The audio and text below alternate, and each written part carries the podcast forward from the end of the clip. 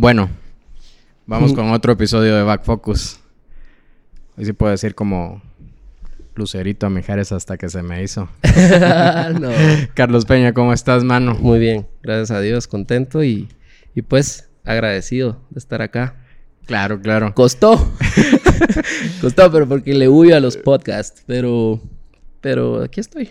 Pues me da mucho gusto verte y verte bien, verte contento. Hace unos meses hicimos ahí unas fotillas de tu, de tu familia con tu princesa que acababa de venir. Así Se es. te ve feliz vos con tu, con tu nena. ¿Cómo has vivido todo ese proceso de, del ser papá y, y, y como, como bien sabes, el matrimonio eh, es una sociedad complicada y que hay que aprender a llevar. Y con una nena, pues, es una muy bonita experiencia y que nos hace crecer mucho como personas. Pues, ¿qué te puedo decir? Yo, em, Victoria, a ver cómo te lo puedo explicar. El cenit de la vida es eso. Eso, esa es Victoria. Ser papá de una nena ha sido la experiencia más conmovedora de mi vida, pues. Día con día. Estar ahí, cambiarla a las cinco y media de la mañana.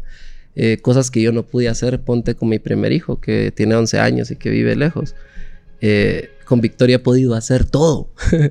todo. Estoy muy bien emocionalmente.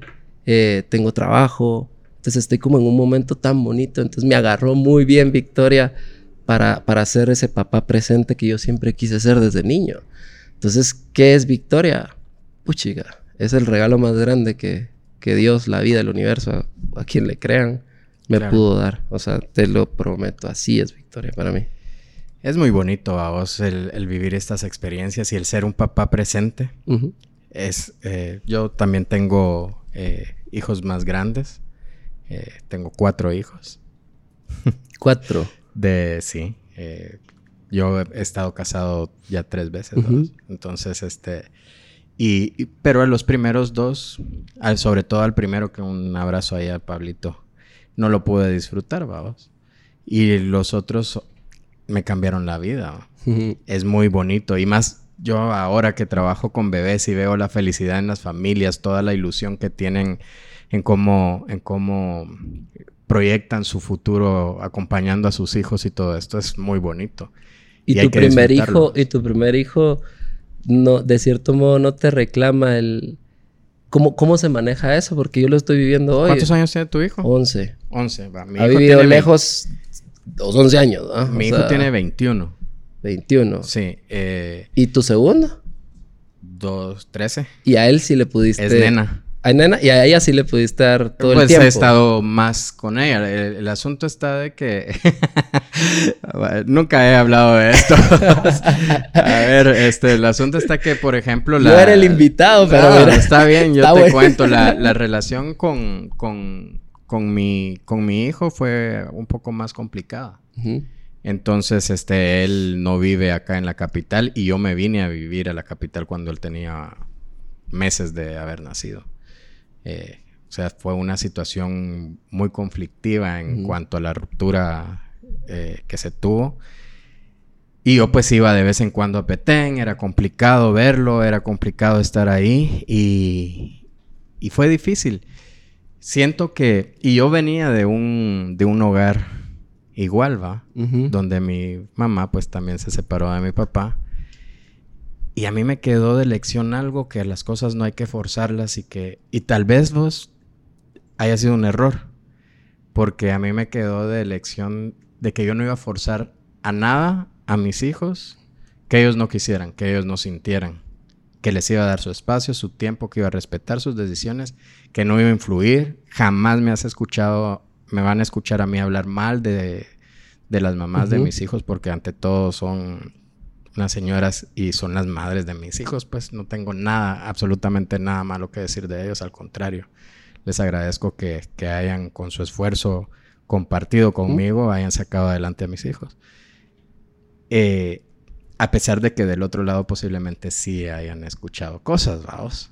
Entonces yo respeté eso y le di su tiempo, su espacio. Hoy por hoy tengo una bonita relación con él. Eh, creo que, que va a mejorar cada vez más cuando él vaya entendiendo muchas cosas sin que yo tenga que meter las manos en dar mis razones, porque hay un dicho que dice que, que el lobo siempre será el malo si solo escuchas la historia contada por la caperucita. Exacto. Pero en este caso el lobo no va a abrir la boca porque no va a decir nada. Man.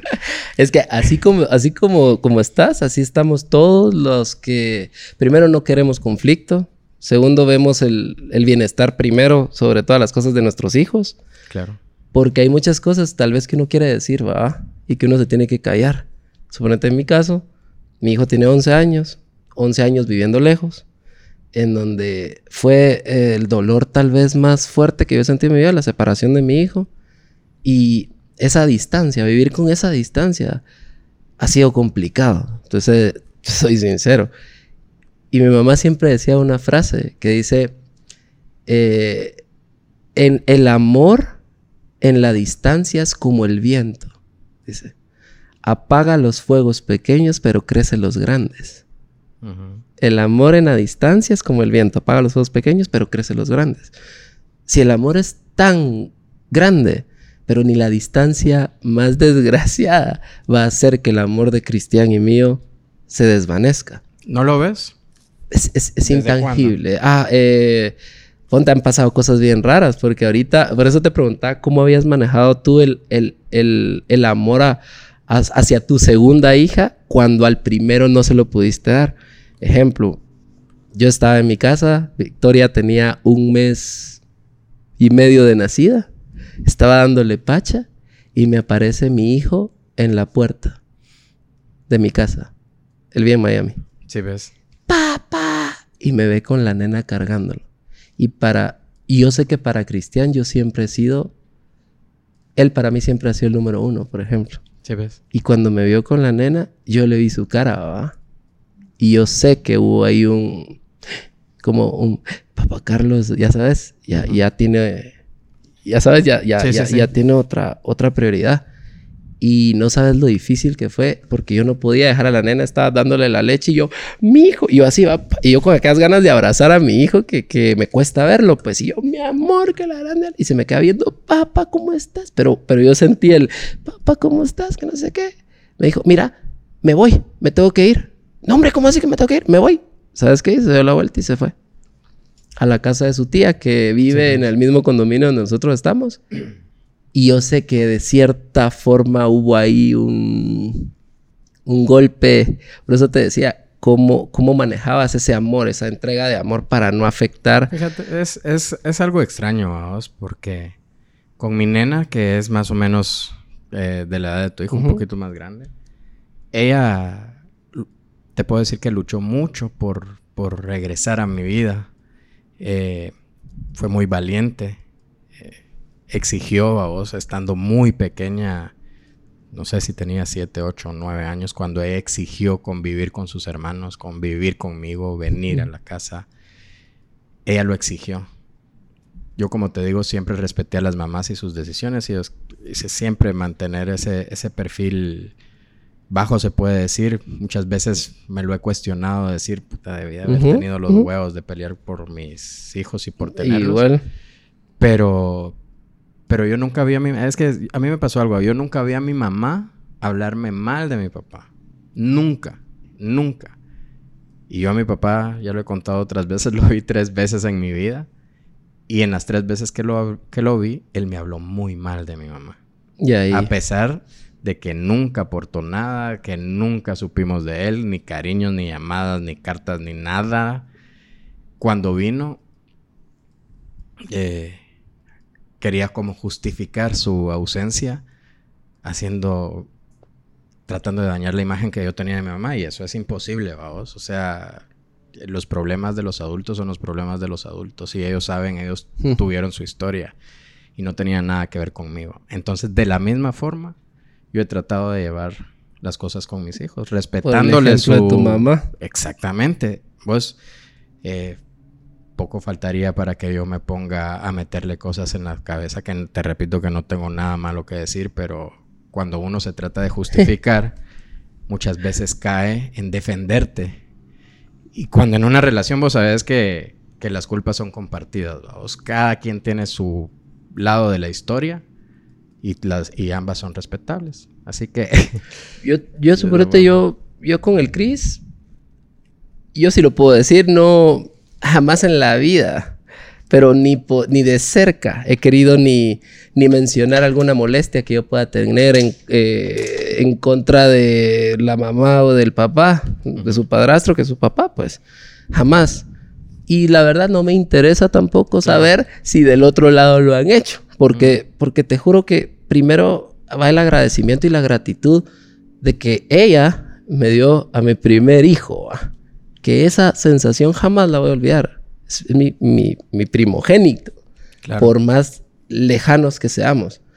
Eh, entonces siempre va a haber un respeto hacia ella y sobre todo hacia él que es el papá de mi hijo, a vos, porque papá no es el que lo, el que pone la sangre, papá es el que lo cría. Y, yo por primera vez estoy siendo papá ahorita, cosa que él, desde el momento en que, que e, él siempre se ha hecho cargo de mi hijo, a vos. ¿Sí ves? Eh, entonces es como, él tiene como, como que lo tengo en un pedestal. Los tengo en un pedestal porque mi hijo es súper educado, es una nave de nene y son una familia increíble.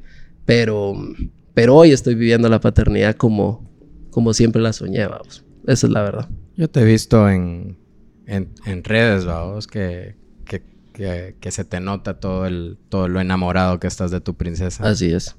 Y pues te felicito por eso porque yo siempre he dicho que estas carreras, cuando, cuando te dedicas al arte, lo que te da es mucho tiempo también, ¿va? Te da tiempo, a pesar de que uno a veces tiene otros negocios y todo eso, pero eres como que manejas, a veces tienes la facilidad de poder manejar tus tiempos.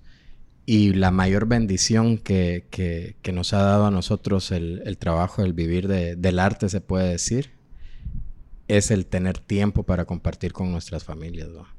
Y eso es una bendición que no muchos tenemos ahorita en la pandemia, se notó. O sabían eh, papás que, familias que ya los hijos se los volvían locos porque ya los querían mandar a la escuela. Pero cuando vos venís y haces este, tenés tus prioridades muy fuertes y tu convicción de querer ser, por eso te decía, ser un papá presente con quien tu hija va a crecer, a quien tu hija va a admirar, va a respetar y va a disfrutar, pues eso es la, mayor bendición que, puede tener una familia. Ah, sí. Yo solo le pido a Dios que, que sea una niña de bien. Ahí vamos a estar nosotros. Y así como está el mundo, créeme que, que nosotros tengamos la bendición de poder haber conocido en esta vida terrenal ese amor hacia los hijos a la gran somos dichosos. Y los que todavía no tienen esa bendición, como está el mundo cayéndose hoy, a la madre, yo, no, no nos podemos ir de esta vida terrenal sin poder experimentar lo que verdaderamente es un amor desinteresado que es hacia los hijos. Ese es el amor menos orgulloso, el que te pueden hasta hacer cara fea el hijo y vos estás ahí, vamos, porque, es la, la vida, es la naturalidad de la vida, estar para los hijos. Vos no era la forma en que yo planeé. Pero me, gusta. Sabes que siempre me pasa. Yo no hago, no saco. Este, tengo algunos datos anotados y cosas así. Pero siempre termino cerrando mi los apuntes porque siempre nos vamos por otro lado y eso me, encanta porque es la, idea que te conozcan de otra forma. Pero vamos a, hablar un cachito ahí de, de Carlos el, la persona y además también el artista, vamos. Vos sos el claro ejemplo, no sé si fuiste el primero en esto, tengo duda, creo que sí, de estos proyectos donde el hambre del guatemalteco por ver a sus compatriotas triunfar se ve reflejado en uno de estos concursos tan, tan populares, vamos, y más en, los tiempos en los que estabas vos. eh, también siento que viene una carga sobre los hombros de, donde asumís todo el amor de un pueblo hacia una persona que realmente no conocemos o no conocíamos, pero que tiene que responder, ¿va? ¿Cómo se vive eso? No quiero que me... Obviamente no te voy a preguntar el proceso, las audiciones y todo eso, porque eso ya lo has contado muchas veces. Pero cuando te quiere tanto, yo hoy estaba viendo el concierto que hiciste con Mala, Cates, creo, en, en, la plaza cuando viniste después del concurso y estaba hasta la madre. Ay Dios, ¿cómo te puedo? A ver. ¿Cómo se asume esa responsabilidad vos? Y yo no la asumí. o sea, empezando por ahí, yo tenía 18 años. ¿no? Yo, para mí fue... mm, fue todo tan grande, tan... Fue todo tan... Tan de que ya no era un concurso de un cantante. Es que estaba la bandera de por medio. Y ya era un triunfo de país. Ya le estábamos ganando a México, por así decir, en la final. Era... Sí, yo te podría contar tantas historias que, que, que viví, porque fueron cosas muy extrañas, muy raras. Eso no es normal en un cantante. Era un rollo medio extraño, porque cuando yo regresé a Guatemala, imagínate un millón de personas en las calles, ¿va? Ujú. Eras una especie de papa con bono de YouTube. Porque estaba saludando arriba del... Y estaba todo... Te estoy hablando de que, que, que era impactante. Pues yo, yo me acuerdo de muy, de muy pocas cosas de, de esa época. De esos momentos. Porque... Porque fue angustiante también de no saber cómo manejar esto. Yo solo no quería equivocarme y me equivoqué muchas veces, pues en, en Claro. toda esa bullanga y eso. Pero también tenías la histeria de un rockero, por así decir. Era, se te tira. A mí me, me, hu- hubo gente que se me tiró al cuello por quererme besar y me, en el, una- en el autódromo, yo di una vuelta en una final. Yo acababa de ganar. Di una vuelta en un convertible saludando a toda la pista en el autódromo y esto y sale alguien y se me cuelga el cuello y nos venimos para abajo y pasé toda la carrera con un hielo acá y con Álvaro Arzú, el, alcalde en paz descanse. Así vamos la carrera. Era una cosa extraña. Yo no, yo no estaba acostumbrado a eso. Yo no, a mí no, siete se me desmayaron enfrente. Siete personas. Eh, cuando yo salí a, ese momento que tú mencionas que estábamos enfrente del Palacio Nacional, Malacates estaba en el escenario, yo no sabía que yo iba a un escenario. Yo venía con el presidente Oscar Berché dando el tour entero. Se caían sobrinas de ellas, nietas de ellas. El mismo presidente se resbaló y se cae porque era demasiado el alboroto adentro. Y yo no sabía a qué iba. Pasamos por el puente, el, como hay, hay como una conexión de casa presidencial a Palacio, que se, no sé qué, de los esclavos. Y él venía hablándome, y Carlitos, y que yo, presidente, no, no fregues, o sea, era un honor. Y, y cuando de la nada empiezo como a entrar a un arroyo oscuro, y ya como mi familia se empieza a hacer como un poquito para atrás, subo unas gradas, y cuando hago así, 100 mil personas. Bueno, tenía 18 años. 100 mil personas. Vos sí que Era, era intenso. Era algo Sí. Fuera de, de lo que un músico normal que lleva 50 años de carrera vive. Porque jamás se vive ese recibimiento en tu país. Porque era la bandera. Entonces imagínate esa carga. A los 18 años. Me volví loco. Me volví es que loco. eso te iba a comentar, va, que normalmente en una carrera, cuando es exitosa, hay procesos.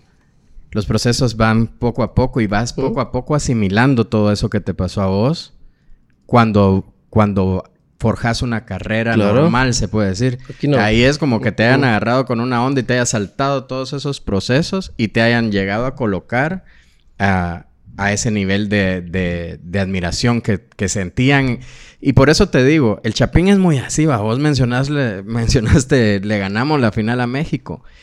Y estamos eh, desafortunadamente tan acostumbrados a los malos resultados a nivel internacional que cuando tenemos la oportunidad de apoyar y que nuestro apoyo realmente cuente, porque ahí era obvio que era mucho más que ir a hacer porras a un estadio, era que en ese tiempo creo que los mensajes Hasta eran cobraban, cobrados. Por supuesto, cobraban, va. Los restaurantes dicen que... A mí me hubiera gustado más pasarla en Guatemala que allá. Ya estaba reaburrido.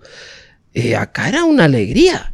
Y dice... eh, eh, bueno, a mí me cuenta pues mi papá y toda mi familia y, y- y todos los testimonios de mucha gente que a la fecha yo salgo a la calle y siempre hay una historia nueva que me quieren contar de cómo ellos vivieron ese momento en su familia. Y ha pasado de que, mira, no sabes lo que tú significas para mí. ¿Por qué? Porque mi mamá hoy ya no está, me dice. Y tú la volvías loca y aprendió a mandar mensajes por ti. Entonces la alegría que tú le diste a mi mamá murió a la semana después. Fue única. ¿Qué haces si te dicen esas cosas? Mira la profundidad de todo. Mira, es, es, una profundidad maravillosa que por supuesto yo me siento tan... Hoy que tengo 34 años, que veo a la madre, a mí una mi tía me hizo unos eh, álbumes. Así se dice, álbumes. Es que no es álbums, es álbumes, algo así es. Sí. Te estoy hablando como de 2000 y la madre de recortes de periódico, portadas de prensa libre, son como seis, como cosas de fotos, pero de puras cosas de, de recortes. Entonces yo empiezo a ver y veo abuelitos, niños, estrato social alto, estrato social medio y el, y el, el que está bien, bien sufriendo la voz, que es el de abajo. Era, era algo que, que, es el primer triunfo en el país celebrado por todas las clases sociales, siendo un país tan desigual, ¿me entendés? Con tanta desigualdad social. No, en el 2007, por primera vez Guatemala se juntó toda y todos celebramos eso. Todos. Entonces imagínate la carga que yo tenía encima. Obviamente ahí empezó mi carrera. Esa carrera sufrida, que se sabe de los músicos, esa carrera que, que, que, no era, o sea, que no es normal lo que me pasó a mí. No, no, era normal. No era normal que el primer disco mío fuera triple platino. No era como así, ¿me entendés? Yo no llevaba años cantando, yo llevo años estudiando música desde los seis años. Yo soy músico y compositor desde los seis años, pero yo no llevaba una carrera, yo era tenista y era futbolista. Imagínate eso. Yo me fui del camerino de la Universidad de San Carlos, en primera división, a hacer la audición. Y le pedí eh, permiso a Marzolini, que era el técnico. Y ya no regresé. Pues sí, sí, te apasionaba porque eh, viviste los sueños o estuviste pues muy cerca de ser profesional en fútbol, aunque en esa división ya es semiprofesional, se podría decir aquí en Guate.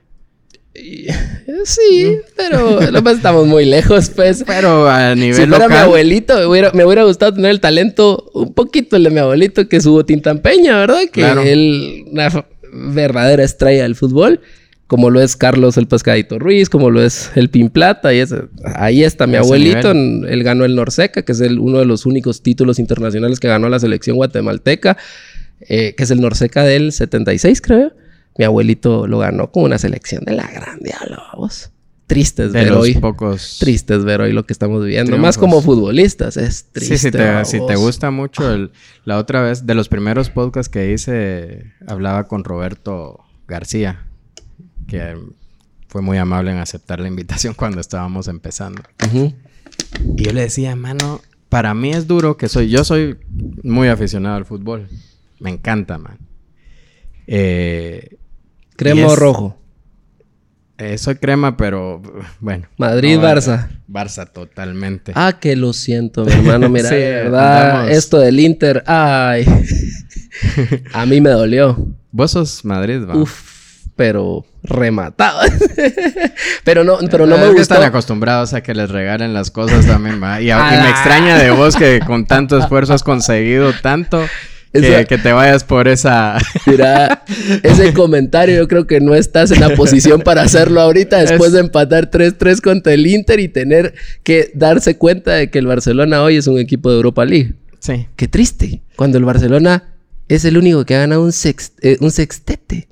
Yo, yo, es el mejor equipo que yo he visto jugar siendo madridista. Sí, te estoy hablando de que mi abuelo murió y le metí en su caja mi bufanda del Bernabéu que compré en el Bernabéu con la camisa del Madrid porque por culpa de él, él es cuando yo veo un partido del Madrid, me lleva a mi abuelito, que ha sido una de las personas que yo más amo en la vida, y se fue con la camisa del Madrid. Te estoy diciendo que yo amo al Madrid como no tienes ni pues, idea. Pues. Pero el Barcelona ha sido el que mejor fútbol ha hecho en, lo que yo tengo en mi, en mi memoria. Yo no puedo olvidar ese Ni selecciones ni nada, vamos. O sea, es otro nivel. Era absurdo. Sí. O sea, Iniesta, Xavi en la media. Iniesta, Xavi, Busquets, Jordi Alba Y- por y- y un que- lado, y que en la Puyol, Messi. ¿Qué más Sí. quería, brother? No jodas. Sí, estaban pasados. Buen podcast, ¿va? Hablemos de vamos a- fútbol si quieren. vamos a- Está vamos más a- alegre. No, puedes hablar de todo. Pero vamos a regresar a, Sí. a esa línea de, de, de, de ser el equipo más dominante. Espero. Y cuando salga este podcast va a estar el museo. Ojalá que puedan ir a, a Cayalá. sí, van a traer, me enteré, van a traer un museo del Barça. Sí, sí, sí. Ya en la próxima semana creo que ya va a estar listo. Sí. Ahí vamos a estar. Va, imagínate, yo era futbolista en esa época. Claro. Y vi un coso de American Idol. Y yo dije, "Ah, esta es. Yo- Pero yo- sí te apasionaba. Es que eso iba. ¿Te apasionaba más la música que el deporte? Siempre. No, las dos cosas. La verdad, las dos cosas. Porque el tenis también es un... Vamos a ver, el tenis acá en Guatemala, no quiero que se malinterprete, pero sí es un deporte que todavía es como... Bueno, a nivel mundial creo que es un deporte como elitista, ¿no? Que, que es difícil practicarlo, difícil encontrar las posibilidades de, de desarrollar una lamentablemente, carrera. vos, lamentablemente. Yo estuve entrenando tenis eh, como un año. Hace mucho tiempo. Yo creo que ahorita... Yo fui campeón nacional de ping-pong. Ok. Eh, y luego yo dije, pues ha de ser más o menos lo mismo. Y me metí a entrenar en este club. Antes era el Club Majadas. ¿Mm? Ahí daban, daban clases, me metí, me metí un par de campeonatos por ahí. eh, más o menos, vamos. Pero es caro. Es difícil practicarlo acá y, y llegar a un nivel alto, porque vos fuiste campeón centroamericano. Llegar a un nivel a desarrollar una carrera o intentar desarrollar una carrera olímpica, se puede decir. Los centroamericanos están dentro del... Sí. ¿Verdad? Sí. Es difícil. Y se necesita mucha disciplina, ¿no? A la mar, sí. Mira, yo empecé con la música a los seis años. Eh, bueno, nosotros no, nosotros no somos de una familia de dinero. Realmente todo lo que hemos hecho lo hemos hecho en esta vida terrenal, no por herencia. Y mi ves? papá se ha vuelto loco trabajando. Es el ejemplo más grande de trabajo. Mi mamá en las mismas. Día con día, ya sabes. Es- ha sido, claro. he visto yo la evolución en ese tema. Mi abuelito representó a Guatemala. A mí me toca eh, también representar a Guatemala como tenista, vos. Eh, fui seleccionado nacional. Eh, fue un mundo maravilloso que yo lo hice desde los 10 hasta los 17 años. ¿Por qué la música no estaba ahí todavía? No, es que sí estaba, lo que pasa es que se fue.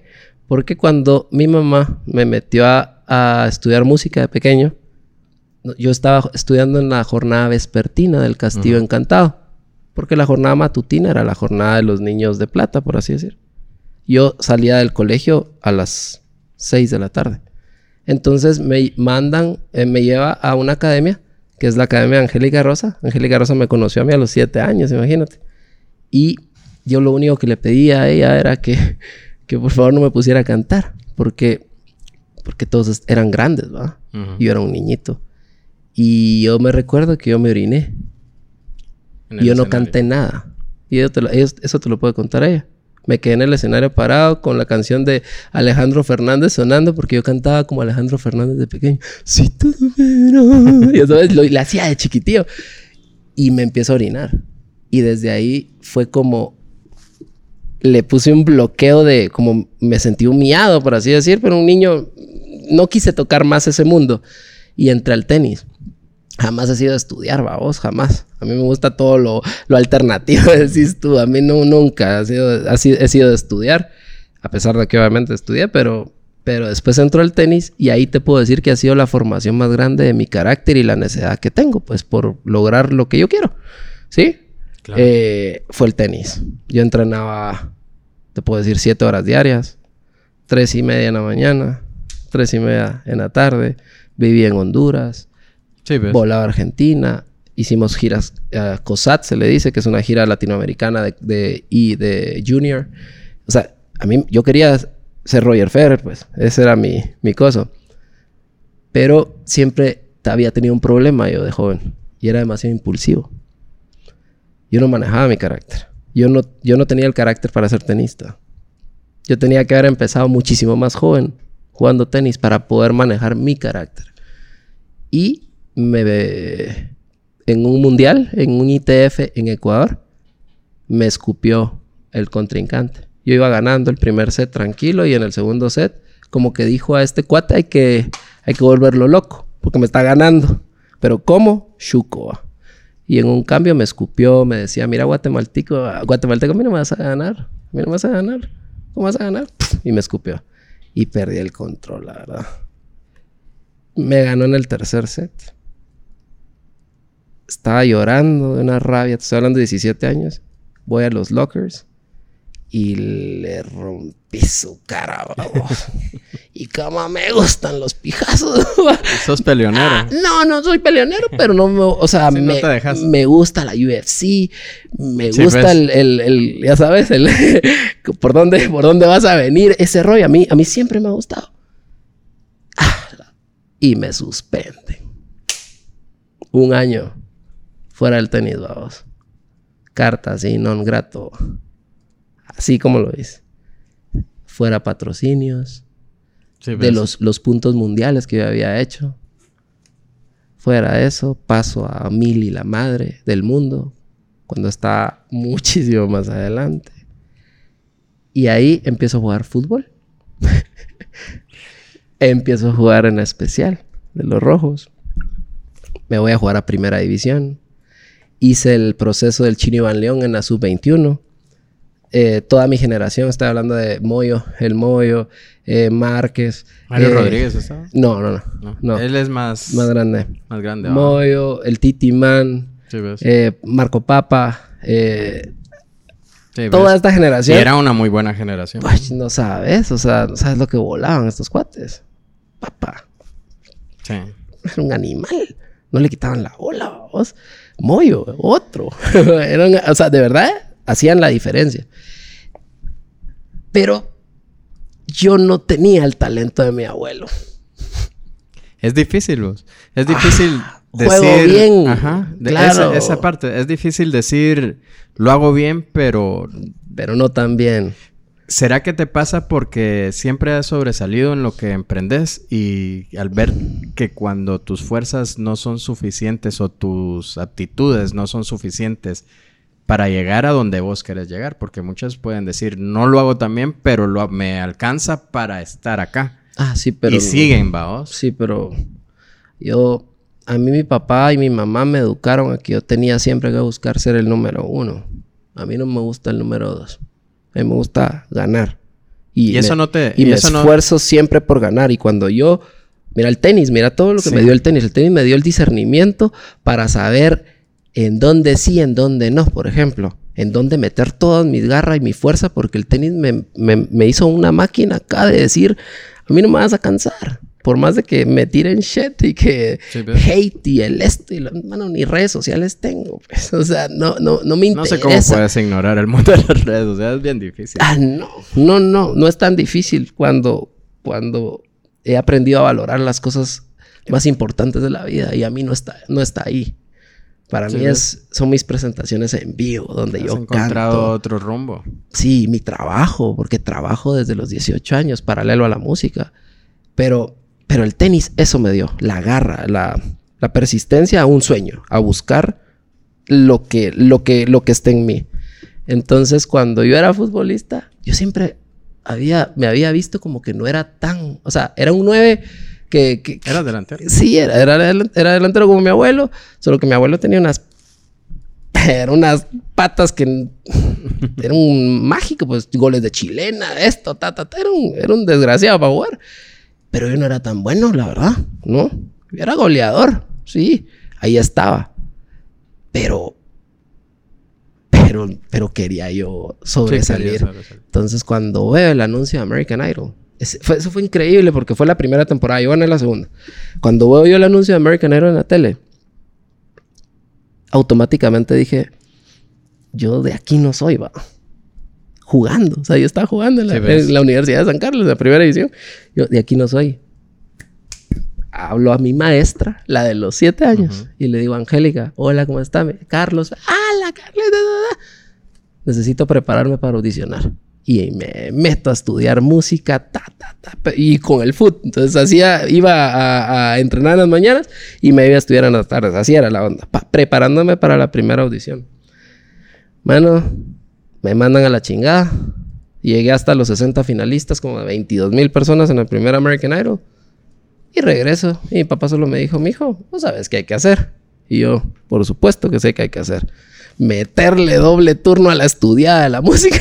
Así, y vamos de necios, porque si algo he creído yo es que, que, bueno, después de 15 años te lo puedo decir, logré el aprender a vivir de la música, de mi vocación, vamos. Vos de lo que Dios me dio de gratis. O sea, es mi voz. Y que has estudiado y que te has preparado. Pero. Vos, hay algo que, que, me llama la atención no quiero que se me escape ponete yo en este rollo de la foto. Eh, cuando empecé, pues yo jamás... Yo no, yo no empecé en la foto pensando que iba a vivir de esto. Las cosas se dieron porque yo no tenía trabajo y era de lo me empezaron a contratar, a contratar, a contratar. De repente, de practicar en nuestra casa en zona 18 a las 2 de la mañana, porque coincidió que acababa de nacer nuestro primer hijo con Melanie y pues en las noches de desvelo, ella me servía de modelo para practicar.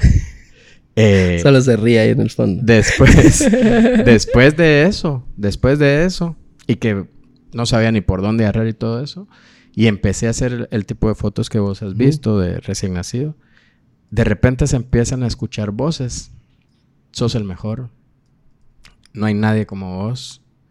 Eh, y cada vez más y más. Y fotógrafos que yo admiraba me empiezan a decir, es que vos en esto sos el mejor, no hay nadie como vos. Y yo me la empecé a creer. Y te puedo decir que al principio lo disfruté y después se volvió una carga muy pesada, muy pesada.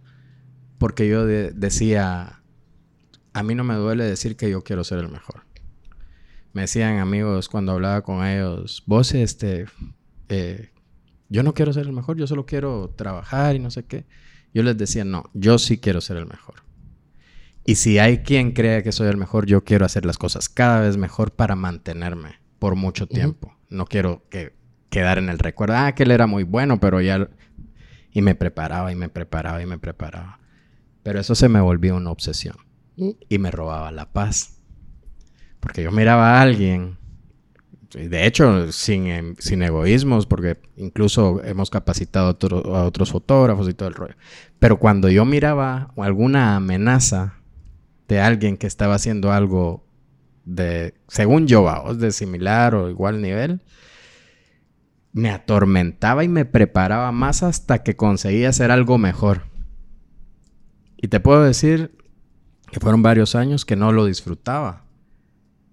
Hasta que, y de esto no tiene mucho, cuando la foto dejó de ser, que no, que no quiere decir que no sea mi prioridad porque es lo que me mantiene, pero cuando yo solté y dije, sobre todo hay un, hay un Odín Duperón que yo lo menciono mucho, dice, está bien ser segundo.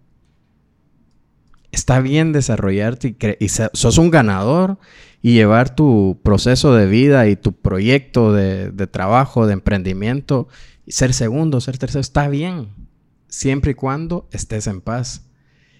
¿A vos no te ha pesado eso? Es que siempre no has llegado a ese punto de decir, está bien, ya no quiero esta, esta carga eh, y, voy a soltar un poquito el intentar siempre ser el mejor en todo. Nada más. Más porque yo nunca me he sentido el mejor. Yo quiero ganar siempre. Pero yo no soy el mejor. Yo nunca fui Hay diferencia entre querer ser el, el mejor te esforzas para esto. Pero entonces no te frustras si no lo conseguís. ¿Quién, es, mejor jugador, ¿Quién es mejor jugador? ¿Leo Messi o Cristiano ah, Ronaldo? Exacto. No, hay duda, ¿va? ¿Cómo llegó Messi? Por talento, ¿verdad? Natural. Y mucho trabajo. Y trabajo. ¿Y Cristiano? Igual. Con un poquito de menos talento. Menos magia. Por así decir. Goleadorazo. Pero el trabajo lo llevó. Ah, va. Yo quiero ser él. Yo quiero... Ese es mi ejemplo. Yo no soy el mejor cantante yo no era el mejor cantante en American Idol. Sí teníamos cantantes que eran los coristas de Alejandro Guzmán, Cristian Castro. Yo soy un patojito cagado. Claro. de 18 años que ni estu- llevaba estudiando un año con Angélica preparándome, con Angélica Rosa, que la, le mando un beso.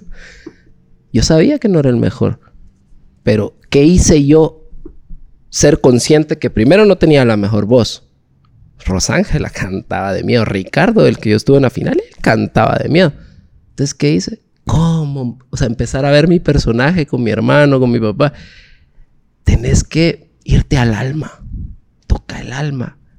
Y empecé a ver carisma, esto. Potencié lo que yo sé que se me da muy natural. Y traté de ser muy como. Muy como.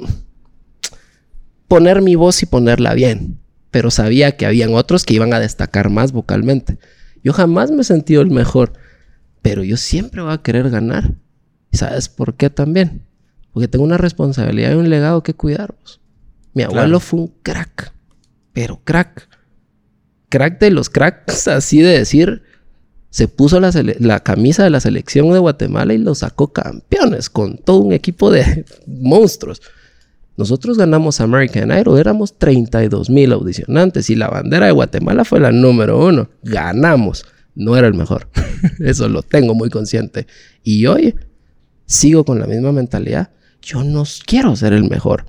Yo estoy en mi nicho, en mi nicho, en mi viviendo, en mi co- viviendo como como yo puedo ser feliz, por así decir, tratando de ser lo más feliz posible.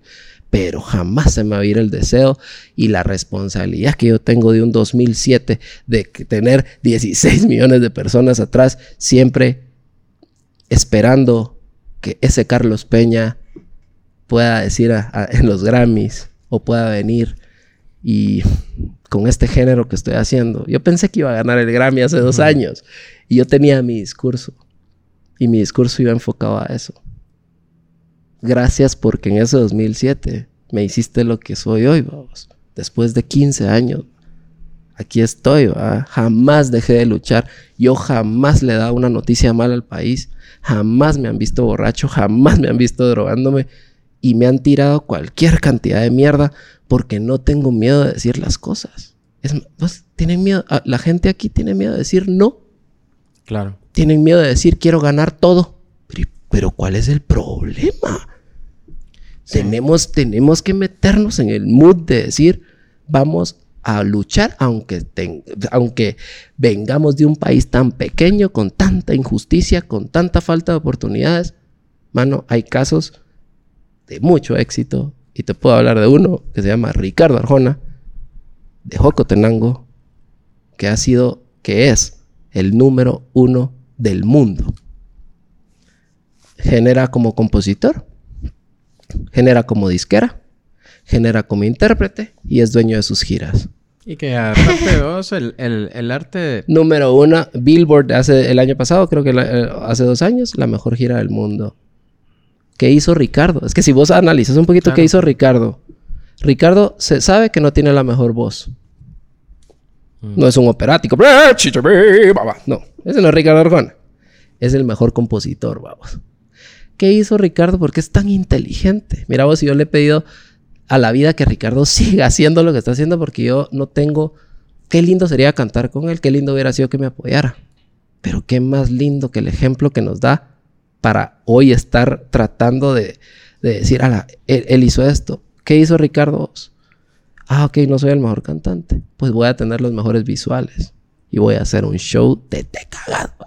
Voy a meter un circo que dé vueltas para hacer un espectáculo. Y que nadie se compare conmigo. Vos, eso, eso es ser sabio, mano. Es un, es un artista muy respetado a nivel ¿Y de dónde ¿verdad? es? De Guatemala. Entonces, si algo les puedo decir a toda la gente que vaya a ver esto, es que uno no puede deja- de- dejar de creer que las cosas bien grandes de la vida, que esos sueldos gigantes que vos querés para tu familia, que esa paz financiera o esa paz emocional con la que vos querés vivir o ese sueño alcanzar, se puede lograr Claro. si yo logré algo. Nada, no ha Claro. llegado. Llevo 15 años y sigo soñando, pero voy a llegar a como el lugar. Yo soy de esta opinión, vamos. O sea, eh, igual, siempre, siempre hay que esforzarnos por, por ser lo mejor y, y, desarrollarte de la mejor forma y capacitarte. Y todos tenemos aptitudes que, que nos permiten lograrlo. Dice mi manager, antes que se me olvide, eh, ¿sabes qué hay que pedirle a Dios? salud.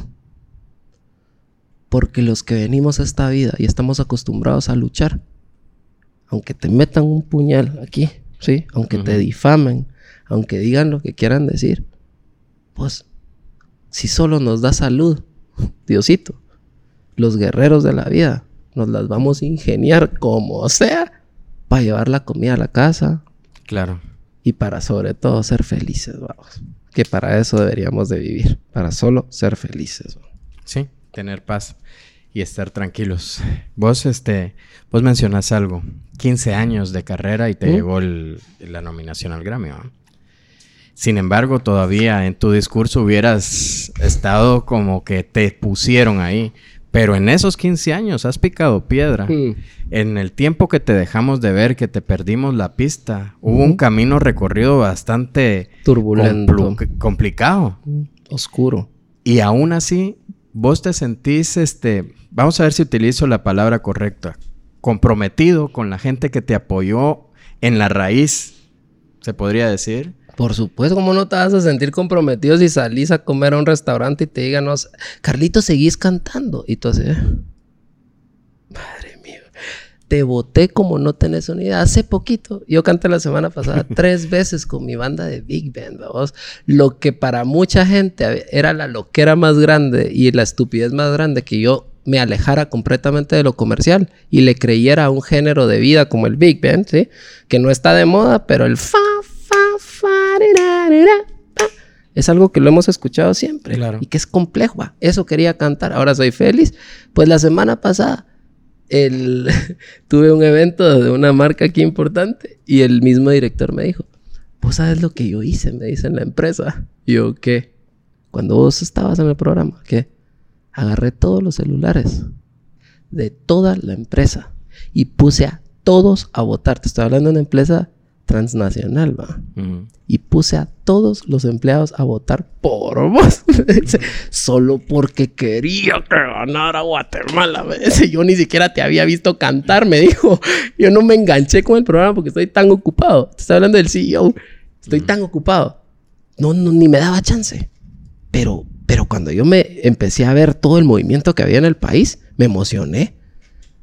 Y quería que ganaras. Imagínate, eso me lo dijo la semana pasada, jueves de la semana pasada. ¿Cómo no me voy a sentir yo comprometido si 15 años después me lo siguen diciendo?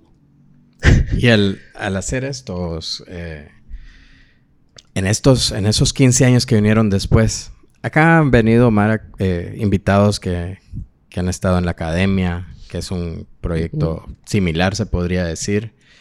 Aunque el plus ahí con vos es que se tenía que pagar y yo creo que eso, a pesar de que no es, que mucha gente no lo recuerda, sí es un plus muy grande. Porque sí es sacar, es tocarle la bolsa a, la gente. Y eso lo hacía mucho más difícil.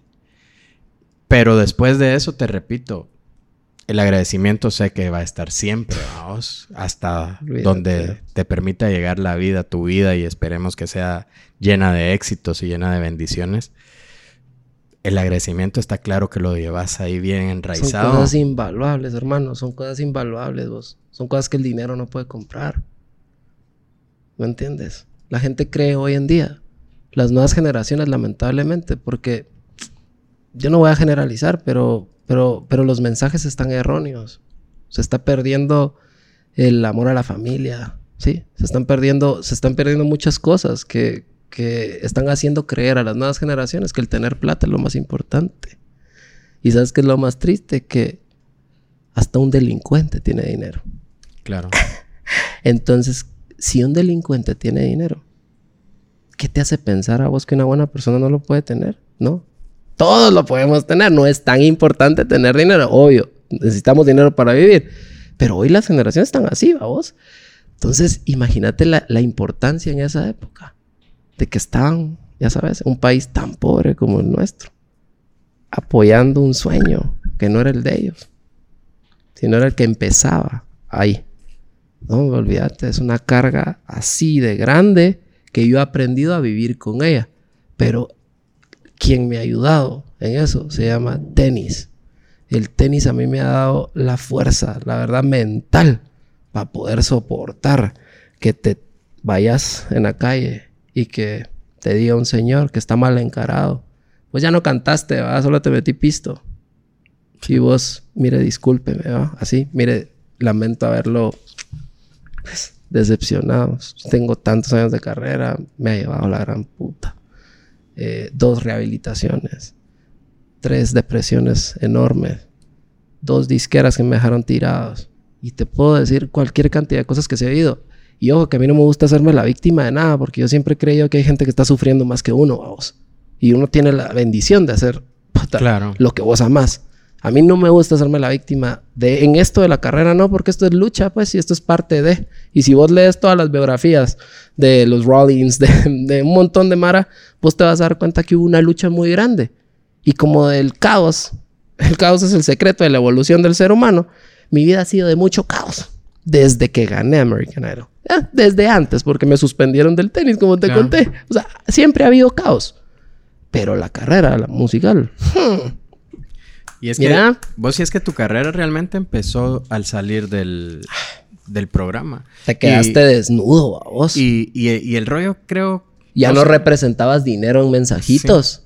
Entonces te quedaste desnudo, sin guía, sin eh, la, la mediatez de todos los jueves, de estar pa, pa, ya sabes. No sabías ni qué hacer, mano. ¿Y te dejaron solo? absolutamente.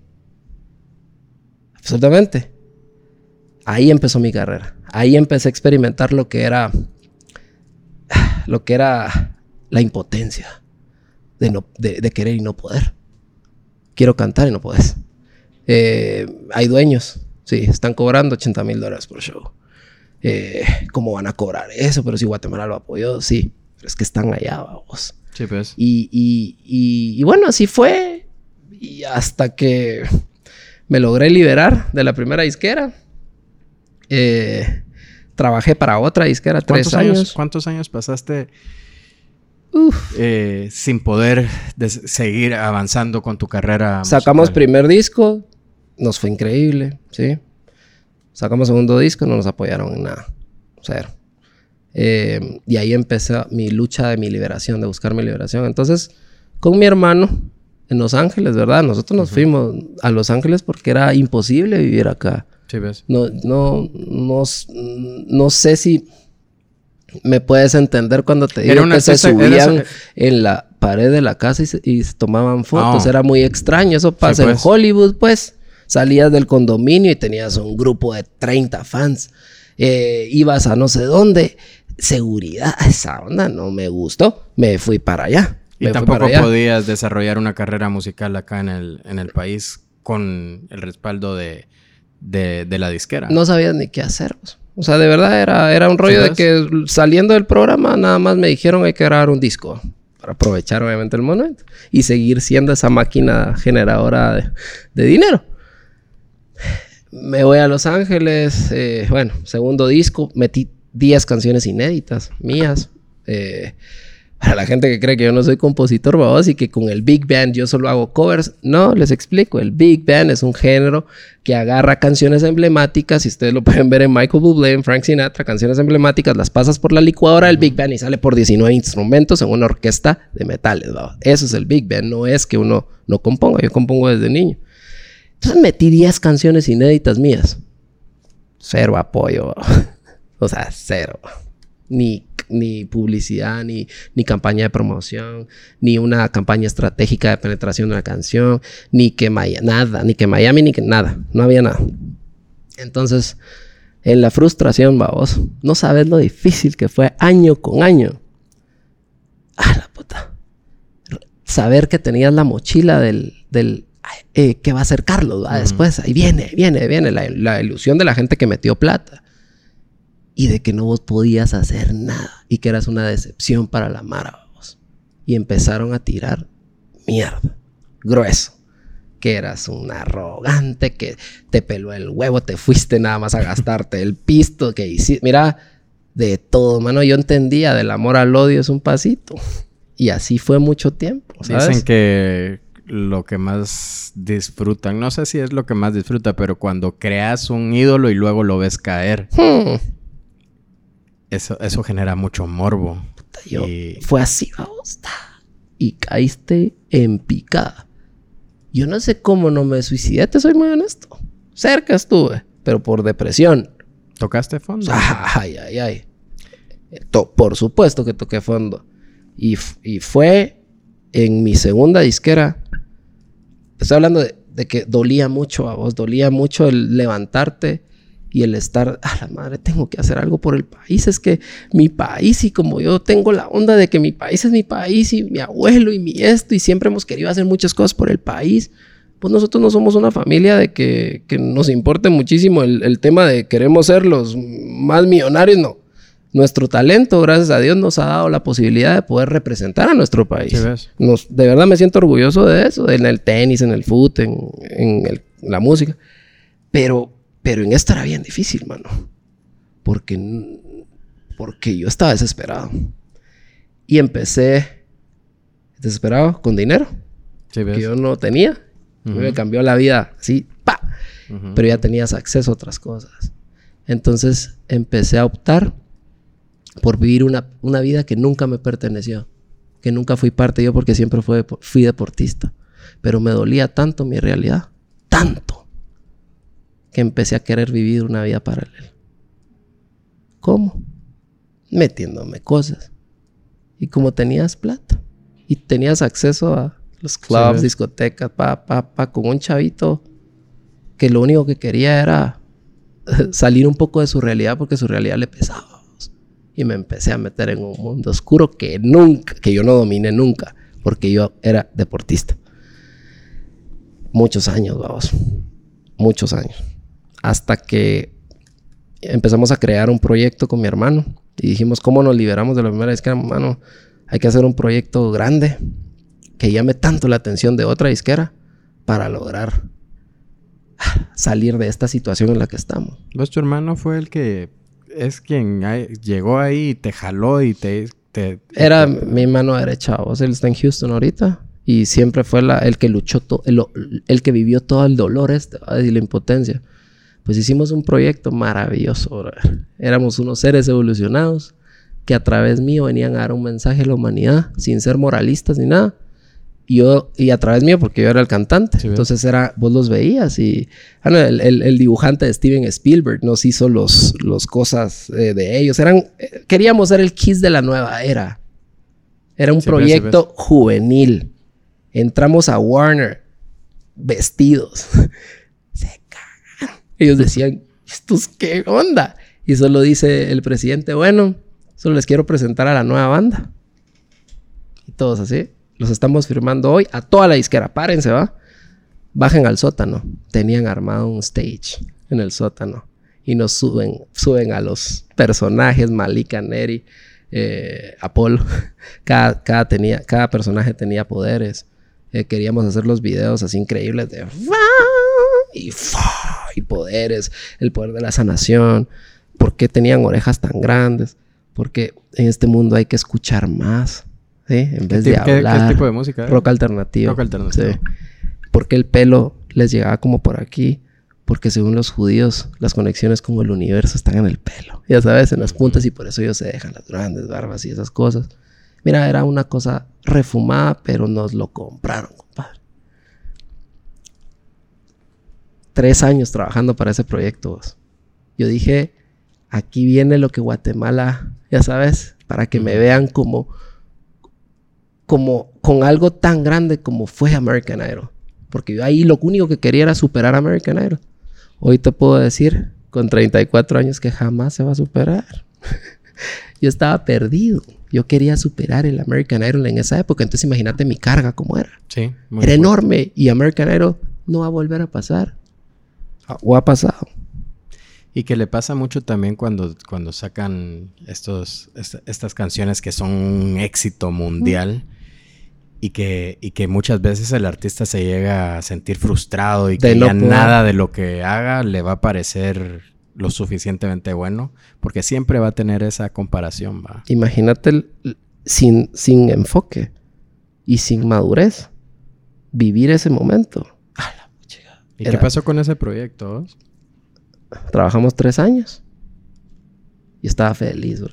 Eso, eso ya viene, eso ya viene. Nos presentan en Warner Music Holanda, en una convención. Íñigo Zavala, que es el que hizo Alejandro Sanz. papá. Y dice, nos presentan como el proyecto que Warner México trae un proyecto muy grande que va a venir a volverlos locos porque es súper innovador. Éramos nosotros. ¿no? Me hicieron producir con Greg Wells. Greg Wells trabaja con Adele. It's too late to apologize. Mika. Es un monstruo. Pagaron un montón de dinero, bro. Hicimos tres videos. Estábamos listos para lanzar. Y a 10 días de lanzamiento me mandan mi liberación. Y me dicen que el proyecto no es. que, el, que ellos creen que el mundo no está preparado para un proyecto así. Y a los dos años sale Bad Bunny, vamos. Que el mundo no está pues, sí preparado para un proyecto así. Entonces me cayó el balde de agua fría más grande de mi fucking vida. ¿Vos sí qué crees que, que pudo haber pasado para que... Porque ellos habían hecho una inversión. Les peló. Se quedaron con todos los derechos, la música, ¿Sí ves? pagaron todo y nada más me liberaron. Y cuando me liberaron caí en la depresión más grande de mi vida. Ahí me quería matar. Sí, me imagino. Entro a un proceso de mucha, de mucho dolor, pero a extremo, así. Imagínate, Guatemala, era lo que más me dolía. Y, y en esa depresión ya no me tocaba, ya no podía ver para otro lado más que para el río. En la oscuridad más grande, así va. Y ahí fue donde escuché la voz de Dios que me dijo, deja de buscar el hit. Mira tus ídolos. Deja de buscar el hit. Y yo oigo eso y le hice caso. Y empecé, ok, Luis Miguel, Tony Bennett, Harmony Jr., Robbie Williams. Y empiezo a escuchar y había algo en, había un común, eh, había algo en común en todos ellos. Barbara Streisand. Big Band. ¿Qué es Big Band? vamos? Yo en la depresión. ¿Qué es Big Band? Ah, un género que no está de moda. Pero si es un género de vida, es atemporal. ¿Qué fuiste vos? Moda. ¿Qué no quieres volver a hacer? Moda, porque la moda se va. ¿Entiendes? Como yo me fui. Yo me fui, yo fui moda y como moda me fui. Yo no quiero ser eso. No. Ah, Big Band. ¿En dónde se oye? Disney. Ah, Nueva York. Fa, fa, fa, ra, ra, ra, ra. Es súper complejo. Cantantes de primer nivel. Y yo me he preparado, te lo juro, para ser un cantante de primer nivel. Toda mi vida he pensado que yo quiero ser un cantante de primer nivel. A mí no me gusta desafinar. Yo respeto a los cantantes no por lo alto que lleguen, sino por el respeto que vos me, me mostrás a mí en el momento en que vos sos perfecto, como Laura Pausini. No desafinas. No tiene que andar gritando mucho, solo no desafines. Ahí afectas mi oído. Ah, va. Un cantante así tiene que tener una big band. Ya sabes. Y empiezo por ah, animó Luis Miguel, Navidades de Luis Miguel, va. Michael Bublé, alara. Y empiezo y me empiezo a meter en el rollo del Big Band. ¿Y dónde lo puedo hacer? ¿Dónde, dónde me puedo desarrollar? Boas Luxury, eventos corporativos. Eso me va a dar lo que yo siempre he querido. Si yo lo que quiero es cantar. Yo quiero cantar mucho. Y el Big Band es lo que me ha dado. Llevo siete años haciendo un género musical. Siendo, la verdad, medio pioneros. ¿Verdad? De, de- de dedicarme solo a eso. Porque hay otros artistas latinos que han hecho discos en, en Big Band, pero no se dedican a eso. No. Yo estoy full dedicado a eso. Eh, y pude experimentar el poder divino de Dios en haberme regalado la oportunidad de tener un género en el cual tengo una banda de amigos. Hemos cantado en Los Ángeles, Miami, nos nominaron al Grammy y hoy estoy donde, donde quiero estar cantando mucho, que es mi sueño. Así que ha sido maravilloso. Eso sí, se tuvo que soltar muchas cosas cuando yo decidí hacer Big Band porque tuve la intención de empezar mi banda de Big Band en Los Ángeles. Cuando me pasó lo de Warner, yo estaba allá. Y tú sabes qué me tocó hacer en esa conversación que tuve con Dios. Soltar el ego y el orgullo de regresarme a Guatemala. Porque era imposible que yo montara una Big Band allá con los costos de los músicos. me vengo a Guatemala, me compro un apartamento aquí, solté Los Ángeles, dije, ah, fracasé, sí. me regreso, me vengo para acá. Y empiezo a hacer una convocatoria de músicos. Porque Guatemala tiene el mejor jazz de Centroamérica. Y de ahí me agarré. Agarro a mi director musical de toda la vida, 15 años. Agarro a Germán Giordano y empiezo a armar mi banda, pa. Y nos empezamos a meter al estudio, a ensayar. Hoy llevamos más de 170 ensayos. Nos encanta ensayar, nos encanta tocar en vivo y te puedo decir que sonamos de la gran chica, pero, pero todo ha sido en el garage. Ya sabes, todo ha sido en, en la lucha, pues como siempre. Entonces, estoy bien, estoy bien contento, te soy honesto, estoy bien contento, bien agradecido con, con la vida, porque, porque logré, logré el, eh, tal vez, obviamente no he llegado a donde quiero, ¿verdad? Sigo en la lucha del buscar el sueño, pero logré estabilizarme y poder por primera vez ver el fruto de mi carrera, ¿sí? De mi esfuerzo, porque antes no lo veía, vamos. Antes eran otros los que cobraban por mí. Hoy yo soy mi manager en Guatemala. Yo le cobro a las marcas, yo mando las facturas. Yo me hice cargo de mi carrera por primera vez porque yo era bien dejado. Como, como empecé así como empecé, agarré como un rollo muy de, sobrado, muy de, de, ya sabes. Hoy valoro el abrazo de una fan como no tienes una idea. Porque, porque todo me ha costado, man. Claro. no se me ha dado nada fácil, pues. Ni pues American Idol, pues. Eh, American Idol costó también. Claro. Ese rollo de, de, que yo, yo lo he, lo, he comentado de que para mí debería de ser considerado como un super superpoder la resiliencia.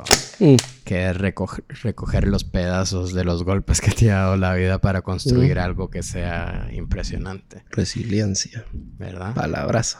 Sí, claro. Es este cuando te cuestan las cosas, cuando vas dejando pedazos de tu vida en, eh, al recorrer un camino, es cuando más convencido estás de tu propósito de vida, vaos, de qué es lo que querés conseguir.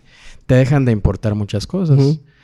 Y es donde encontrás la estabilidad emocional y también eso te va a permitir desarrollar tu, carrera artística de la, de la, forma que a tu criterio de acá en adelante va a ser la correcta a, no prestar oídos a críticas sin fundamento y, a, encontrar la convicción de luchar por tus ideales y por tus sueños. Pues mencionas mucho a Luis Miguel, por ejemplo. ¿Mm? Luis Miguel creo que... Eh, la otra vez lo comentaba con Paola, pero ella no es contemporánea de lo que debe haber acompañado la carrera de, Luis Miguel a pesar de la distancia. Eh, pero aquel también eh, coincidió mucho con la época de Ricky Martin que sacó estas canciones para el mundial y que cambió todo ese género y que le empezaban a tirar también toda esa onda de que por qué no saca música comercial, que se está quedando anticuado, que se está quedando atrás, que queremos ver a Luis Miguel en esos escenarios de la Copa del Mundo del 98 creo que fue en Francia donde explotó Ricky Martin, si no estoy mal. Eh, Ahí fue la, Copa de la Vida, creo que fue. La Copa de la Vida. Y de ahí sacó un montón de canciones. ¿Verdad? La hizo un guatemalteco. Casey ah, no sabía. La produjo Casey Porter, la Copa de la Vida de Ricky Martin. Y el rollo está que Luis Miguel se mantuvo en su línea con las dificultades del camino, pero vos mencionás esto, a vos, de que es algo que no es una moda y que trasciende y va a trascender. Los discos de Luis Miguel de Navidades se siguen vendiendo todas las navidades. Eso no, es algo que, se va a quedar en el olvido. Su música, su historia como tal, va. Mira, si Luis Miguel, ponete, no se sube a un escenario con su problema encima, que es su, su diablo, por así decir. Ponete el alcohol. Pero también hay una razón. No sé si vieron la serie. Claro. De cómo llegó era el alcohol. También su vida le pesaba.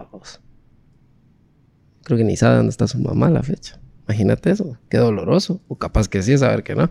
Pero ser Luis Miguel ha sido bien complicado. Entonces, ahí tiene su, su diablito, vamos. Si él no se sube al escenario con su diablo, es impresionante lo que hace. Es impresionante. Yo fui al concierto de Guatemala, yo nunca había visto a Luis Miguel en vivo. Y lo único que le pedía a Dios era, ala, por favor, que no, no venga con sus tragos. Decía, por regálame el mejor Luis Miguel. Porque el, último concierto. Está así, segunda fila, vamos. Y como está la, la, entrada tan cara, me fui solo. y Krista estaba invitada por una marca hasta allá, pero yo estaba enfrente viendo a mi amor, vamos, que ha sido la persona que yo más he admirado a nivel vocal y todo. Mira, brother, salió sobrio. Y cuando voy viendo a ese monstruo abrir la boca, ¡ala! Es el que, el que yo toda la vida seguido, vamos. Y eso es lo que yo quisiera, mano, hacer. Yo me veo a los 50 años, ponete, con una carrera de 20 años haciendo Big Band y siempre dándole lo mejor a quien me ve. Porque, ¿sabes algo? Sí, no somos baratos, vamos. Pero porque sé que te voy a dar a vos el respeto que vos querés. Aquí no hay mediocridad en nada. Yo sé que mis músicos son los mejores y que van a hacer todo para que sea un show excelente, por así decir. Y yo, como cantante, Voy a tratar de darte la afinación más exacta, el tiempo más exacto. Yo no me subo ni tomando, jamás, vamos. Yo no me subo. Me pueden pasar un whisky a la mitad del, del coso solo para que medio me, me, siga, medio que me lubrique, por así decir, la, la garganta, las cuerdas. Pero jamás, yo no, yo, yo, tengo mucho respeto. ¿Y eso de dónde, de dónde lo aprendí? De él. Él dice al público y a la audiencia, de hecho de su papá al público, a la audiencia, se le respeta. Y eso es lo que yo le doy a la gente con la Big Band. Respeto absoluto, complejidad al máximo y en, ejecución, dificilísimo. Y como yo como cantante, mi mayor esfuerzo. El pop es maravilloso, lo he cantado un montón, cantado muchas cosas. Pero esto, tema jazz, eh, blues. Y el big band, que es, que es tan, tan amplio el, género. Ay, Dios. Yo me tiré dos shows de Luis dos homenajes a Luis Miguel. Llegó una marca y me dijo, Carlos, creemos que tú puedes ejecutar los, unos homenajes a Luis Miguel, me dijo, con tu banda, contigo cantando. Sabemos que lo amas. Fue como que, que fuera lo más maravilloso que te pudieran regalar a vos en la vida. Entonces, yo oigo eso a la madre, ¿de verdad? Sí. Mano, fueron en diciembre. Dos shows sold out, sold out. Fueron en, el zoológico. En el zoológico. Me metí tan intenso, hice 79 canciones de selección. Seleccioné 79 canciones, hice 6 focus group de diferentes edades para sacar el mejor repertorio para la gente. No se imaginan el esfuerzo que, que yo hice. Canté dos horas 40, Luis Miguel, y quedaron 39 canciones. Hasta canté con mariachi. La viquina. A la hora. Terminé exhausto a vos. Pero es la mejor sensación que he podido tener. Y hoy, a la fecha, he sacado como tres homenajes más de gente que fue al homenaje y que dice, quiero tener ese show. Entonces, ¿sabes qué estoy haciendo? Vendo, el, vendo shows, por así decir. Tengo mi rapper de boda. Tengo mi rapper homenaje a Luis Miguel. Ahorita me voy a tirar un homenaje a Juan Gabriel. Entonces, hice... Pues, pero todo esto vos te encargas de, toda la producción. De todo. Con, con, quien compartió la nominación al Grammy, que es Ariel García. Gran amigo mío, eh, pastor, un tipazo y un genio. Genio musical. Con él nos metemos a hacer todos los arreglos de la banda. Y te puedo decir que tenemos un repertorio de como 70 canciones de diferente rollo para diferentes momentos. Entonces, eh, cantamos el 5 de noviembre en, en Cayalá. Te vamos a ir a eh, ah, mano, es, le damos la bienvenida a la Navidad. Em, prendemos el árbol. En una aviso. Sí. Se fue. no sé qué sea, pero no es Prendemos el árbol y la onda y, va, a ser, va a ser algo muy, muy lindo. Para ese show tengo que ensayar un repertorio en específico. O sea, para cada show nosotros nos metemos a ensayar un repertorio. Entonces yo siempre digo, ah, esta vez vamos a cantar Penélope de, ya sabes, de Serrat. O como sé que es un público más adulto, les voy a meter será de Ricardo Montaner. Por ejemplo. Claro. Ah, si me contrata ahorita, es navideño, es Navidad, que meto mi disco de Navidad y meto doble, meto de Luis Miguel y, meto mis canciones. Pero, pero así me la paso. Obviamente combinado, vamos, con mi vida paralela, que es de mucho chance, porque tengo una productora, sí, hemos hecho yo fui el primero en Guatemala en traer a Nicky Jam, por ejemplo, al Estadio del Ejército. Hemos hecho Gloria Trevi, Peppa Pig con la productora. Tengo un desarrollo inmobiliario, me dedico a eso, diseño de interiores, me encanta. Vendo granos, eh, arroz. o sea, me encanta el trabajo. Me encanta el trabajo. Porque a mí nunca se me olvida lo que me dijo mi papá de cómo poder hacer que lo que yo viví no se vuelva a vivir que fue ese bloqueo pisado de gente que eran tus dueños y eso. ¿Sabes qué me dijo? Me dijo, tenés que ser lo suficientemente trabajador para ser autosostenible tu proyecto. Y eso es lo que hoy pasó. Mi vida laboral me permite mantener al Big Bang como una bola de cristal. Sí, ves. En donde jamás voy a hacer algo para afectar esto, ya sabes, porque esto me lo mantiene, mi sueño. Porque lamentablemente como a veces, a veces esto no da, ¿sí? Uno empieza a cambiar la estrategia. Y odio esa palabra, pero la voy a decir, como que yo no quiero prostituir esto porque esto es tan importante para mí. Es mi pelota de cristal, ahí que se quede. Yo esto lo veo, yo quiero envejecer con mi banda. Yo quiero tener como Tony Bennett. Yo no quiero irme de tour. Eso no, eso es un desgaste horrible. Que eso es el que lo haga el Alepuga. ¿Me entendés? Que aman el tour y el grito. Hombre, yo quiero, mira, mi sueño es estar a los 80 años con una residencia en Las Vegas, cantando Big Band en español, martes y jueves en un bar de el Caesar Spadas, o hacer teatros, vamos. Y mira, la, y mira a Tony Bennett.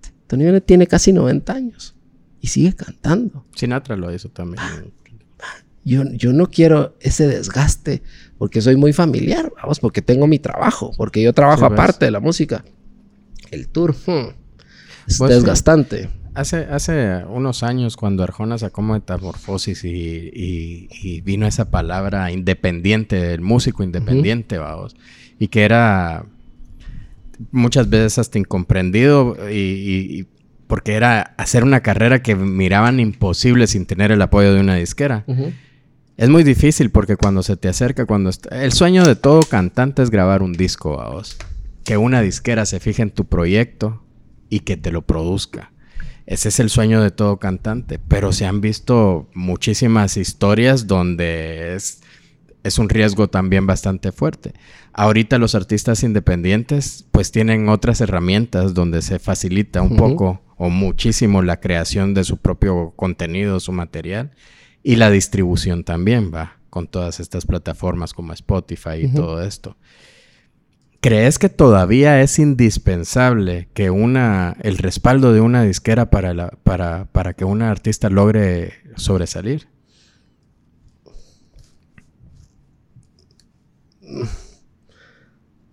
Una disquera. es que eso es algo que, es bien como. Que queda, está, está ahí, va. Que la disquera, si tenés disquera, ellos saben, ellos manejan la industria. no. Al final es una industria de canciones. Y una canción puede volar sin tener una disquera detrás. El problema es que para que vos hagas una canción, tenés que pagar. Para que vos saques un video, tenés que pagar. Para que hagas promoción, tenés que pagar. Entonces, mi, mi, rollo es con las disqueras es que son un buen aliado cuando haces un buen contrato. Y cuando obviamente ellos pagan, ¿verdad? Pero no, no los necesitas. Porque si vos trabajas, ¿me entiendes? Y, y, y, entiendes que la música te da ese tiempo, como tú lo dijiste al inicio. La música te da un tiempo, mucho tiempo libre. Porque, por ejemplo, un músico sale a cantar una vez Y te puedo decir que esa vez te da para que estés en tu casa con tu hija, con tus hijos, de lo más tranquilo, ¿verdad? Entonces pasas en ese tiempo de ocio, por eso el artista trata siempre de estar en el gym, ya sabes, manejan sus tiempos porque sale a cantar una vez y, y de verdad trae el pan para la casa, por así decir. Pero cuando vos tenés ese tiempo libre, deberías de invertirlo en más evolución, vamos, más trabajo porque la carrera se empieza a poner cada vez más cara. Porque ya no vas a sacar una canción. Porque si una canción se te mueve, vas a tener que sacar dos al mes. Hoy va, o tres al mes. Y vas a necesitar cómo sostenerte, vos. Ahí es donde uno va a dar las nalgas con las disqueras. Pero vos no necesitas de una disquera si vos tenés paralelo ese, ese trabajo, porque se puede, se puede, se puede chambear y pagarte tu sueño. Este es el sueño, este es algo, es algo maravilloso, ¿me entiendes? Pues pero es difícil porque ¿cómo le decís? Porque a vos te pasó, supongo, al firmar un contrato donde te amarras por cierto tiempo a, las conveniencias, se puede decir así, de, alguien que, va a ver, supuestamente va a velar por tu carrera y vas a tener una proyección importante. Cuando estás empezando, obviamente no has vivido el lado feo todavía de todo lo que te puede traer la industria y todo esto, vos. Y aunque te lo digan, es como, no sé, eh, yo lo, yo lo, lo comparo mucho con este rollo de, es que cuando te ofrecen algo tan grande que es tu sueño, uno justifica muchas cosas. Ah, oís, oís, historias y dices, no, siempre le buscas, va. No, pero es éramos, él hizo esto. Nosotros éramos 32 mil personas en, audicionando en el, American Idol que yo gané. Nos hicieron firmar el contrato cuando quedábamos, creo que 100. Algo así. Los 100 finalistas. A todos los 100 firmaron el contrato. Y el que ganara se llevaba el contrato. ¿Sí ves? Pues, ¿qué crees? ¿Cómo firmamos todos eso? Sin leerlo. pues sin leerlo. y no sabía lo que estabas firmando. ¿Ya? Por eso, mira, a todos los chavos que empiezan, incluso a los que, a los que, a los que ya están ahí saben que, que lo que voy a decir es cierto. Vos, vos lo que tenés que hacer es, si sos compositor, haciendo tu book grande de canciones. ¿Ya? Componer.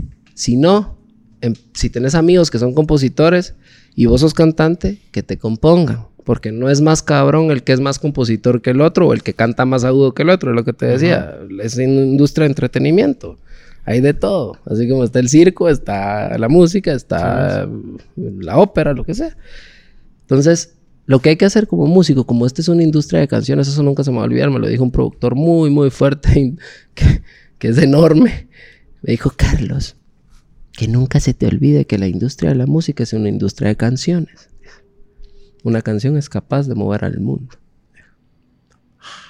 cierto. Y para hacer canciones no se necesita mucha plata. Entonces, para la gente que empieza, ¿qué debe de hacer? Empezar a hacer un... O sea, si ellos se equivocan cuando creen que una canción es la que va a pegar, hoy ya el mundo es distinto. Ya las canciones casi que son reciclables. No jodas. Vos no puedes meterle. Hay, hay, canciones que uno cree que son las que van a pegar. Mm, pegó la que no pensabas que iba a pegar. Y eso le ha pasado a un montón de artistas que creen que, ala, le apuesto a esta porque esta es la que tiene ese hook y que no sé qué. Fue la, la, que, la número 16 en turno, que era la que menos pensaban, pues esa era la que el mundo necesitaba escuchar.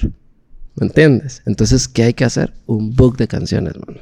Para que cuando tengas unas 10 o 15 empeces haces tus focus group y para empezar, porque lo bonito de la música es entender que lo importante es la audiencia, no solo lo que vos crees y por tus huevos es lo que debe de ser.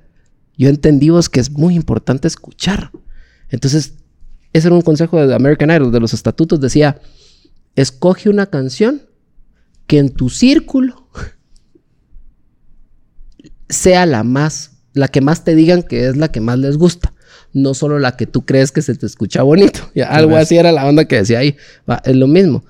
Hacer tus cancioncitas, tus demos. Si ahí, es muy barato hacer un estudio en su casa.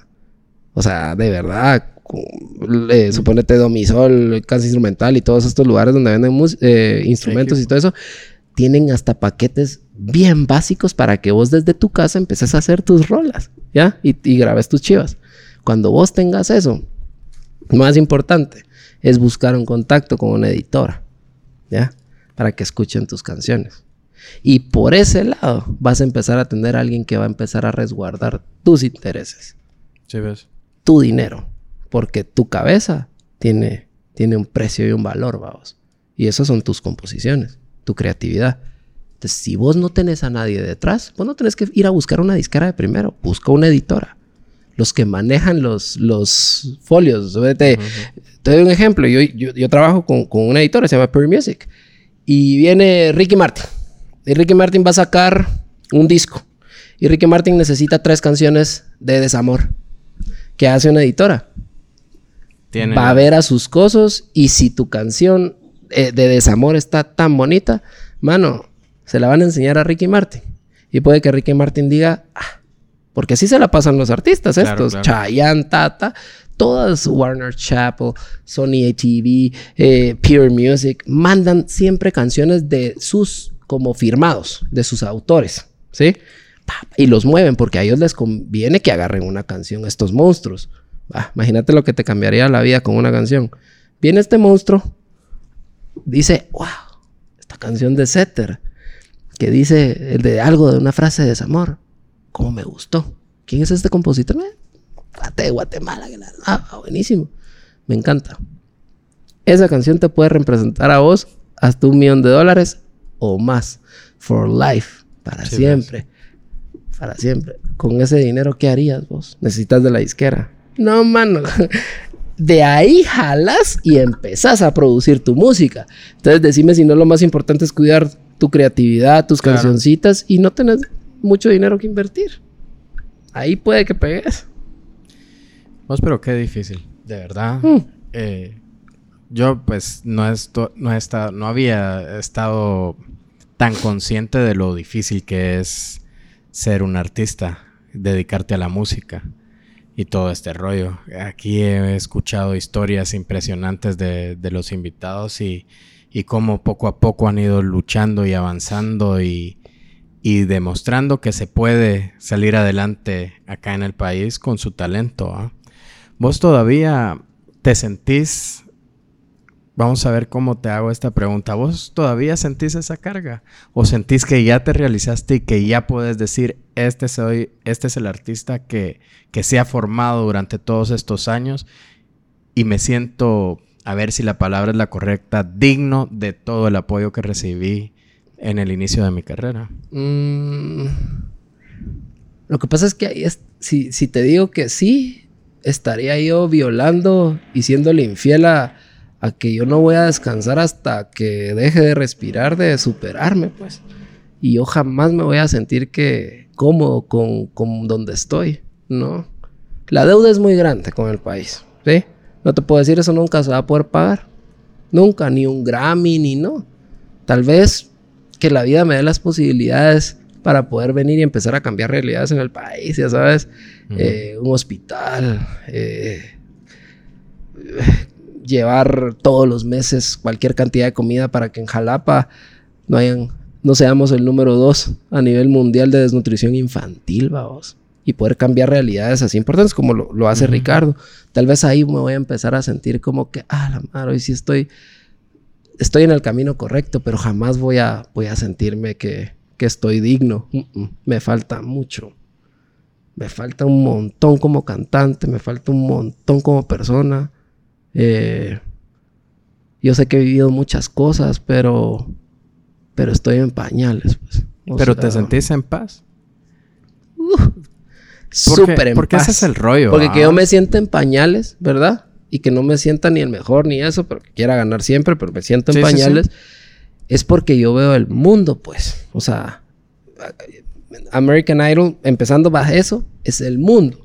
¿Sí? Y el mundo se puede conquistar porque mi gran ejemplo y el amor de mi vida, que ha sido la persona que yo he visto cómo ha hecho toda su carrera, que se llama Ricardo Arjona, ¿sí? Que él no es mi ejemplo en yo quiero cantar como él, ni quiero componer como él, no, él es mi ejemplo de lo que él ha hecho de creerle fiel y ser fiel a su fórmula, vamos, sino cambiarla nunca, ni por más que le digan, ay, es lo mismo él esto, es lo mismo él esto, pero miren lo que hace. ¿Nunca has platicado con él? Sí, sí, sí, obviamente le he dicho todo lo que, lo que le tenía que decir cuando se, cuando se lo tenía que decir. lo amaba, que él era mi, mayor inspiración, que, que no me importaba si algún día, que no me importaba no cantar con él, que suficiente era con su ejemplo y que iba a seguir su ejemplo de lucha, de esa, de esa necedad. Por eso te digo, yo no me siento que estoy donde, donde quiero estar, jamás. Ni me quiero sentir hasta que esté viejo. Si no, caigo en el conformismo, en la mediocridad, en creer que, que porque no sé, que porque estés bien no puedes estar mejor, huevos. Uno siempre, hay que luchar por seguir, va, y, intentar ser ser mejor, no comparado con nadie, sino con la persona que eres hoy. Intentar que mañana seas una mejor persona que la que eres hoy, vamos. Y, eso te va a llevar siempre a, luchar por tus, por tus ideales, como te decía, y, la paz, trabajar por alcanzar La paz que tú decías, esa paz hoy la tengo. Pero la tengo porque, porque estoy haciendo lo que yo creo que... O sea, le estoy siendo fiel a, a, esa como necedad y a esa lucha. A esa vida que toda la vida hemos luchado. Estoy siéndole fiel a eso. No creyéndome el ponete el mejor, sino creyéndome que estoy viviendo como quiero vivir. Y eso me dio paz. El problema cuando, cuando yo no tenía paz era primero que yo no estaba, no estaba viviendo como yo debo de vivir. Habían alteraciones. Habían cosas que, que yo no, que no estaban en mi sistema antes. Eh, dos, tenía una carga muy grande que entendí que jamás voy a superar American Idol. Solté ego hasta la madre y, y me desnudé, ¿sí? Realmente me desnudé ante la vida, ante Dios y decir, madre, creíste que tocaste el cielo y estabas enterrándote ocho metros bajo tierra solito. Entonces, alejarte de todo eso, ahí empecé a vivir en paz. Aunque se complique siempre la vida, ¿verdad? Pero quien no tenga problemas, que levante la mano. Quien se crea perfecto, como toda la gente que a veces comenta en, las redes, porque detrás de un usuario, lamentablemente, vos te das cuenta de cómo, cómo, cómo tira hate vos. O sea, hay gente, mira, es, es increíble y ni siquiera voy a hablar de mí, porque yo estoy curtido. Mira vos, hay un chavito ahorita que, estuvo en academia, ¿sí? Se llama Nelson. Sí, ya lo tuvimos por acá. Va, se llama Nelson. ¿Qué le lleva a la gente criticarlo tanto? Vos? Noticia que sale de él o noticia que sale de cualquier artista que sí de Pedro Cuevas, que sí de este. Vos lee, por favor. Y mira ese hate de la ah. Mara. Pero. En general. En general. Pero a este cuate lo aman vos. Claro, no, por supuesto, lo aman. Yo acabo de cantar con él la semana pasada. Lo, lo, aman, ¿sí? Pero lee, lee.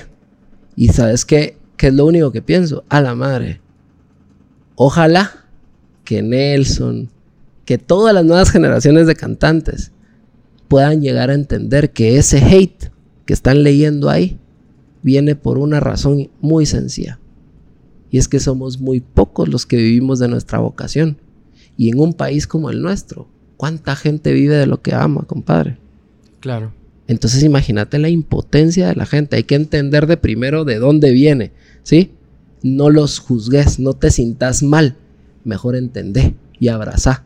Ya no puedo con esa onda. Mano, abrazá, porque si no sufrís. Es mejor entender y, y perdonar y saber que a tu hate y tu odio viene porque también tu vida no ha sido la que vos has querido. Por falta de oportunidades, por falta de dinero, por falta de gobernantes eh, responsables. Y eso, eso, no es eso no es culpa de la gente. Todo, pues. Bueno, nuestra desigualdad social no es culpa 100% de la gente. Que estos siempre quieran todo para estos y nunca ver, ver que esto crezca tampoco es culpa de la gente, vamos. Entonces, hay que ser un poquito más empático. Es difícil. Yo siento que cuando, cuando esta onda de los podcasts y el... Mano, yo había vivido haciendo fotos en mi burbuja de cristal donde no quería tener relación con fotógrafos, no quería tener relación fuera de mi trabajo, eh, más que vender, porque yo sentía que me afectaba mucho la... Yo nunca he creído en las críticas constructivas que te hacen en público. Es alguien que te aprecia, te hace una crítica en privado, una llamada o algo así.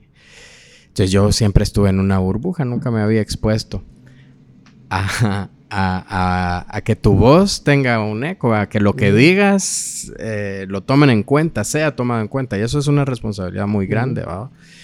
Estos podcasts dejan de ser invisibles cuando la cagas.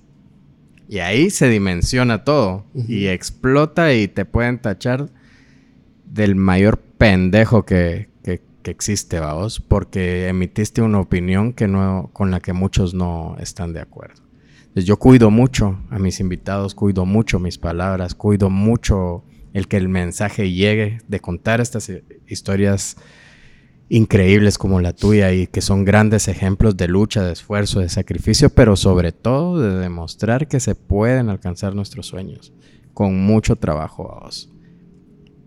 Yo estoy encantado de poderle llevar, fíjate, hace unos días que vino Fabiola no te puedo decir que me tiran hate, porque no lo hacen. Eh, la verdad es que ha sido bien recibido este proyecto.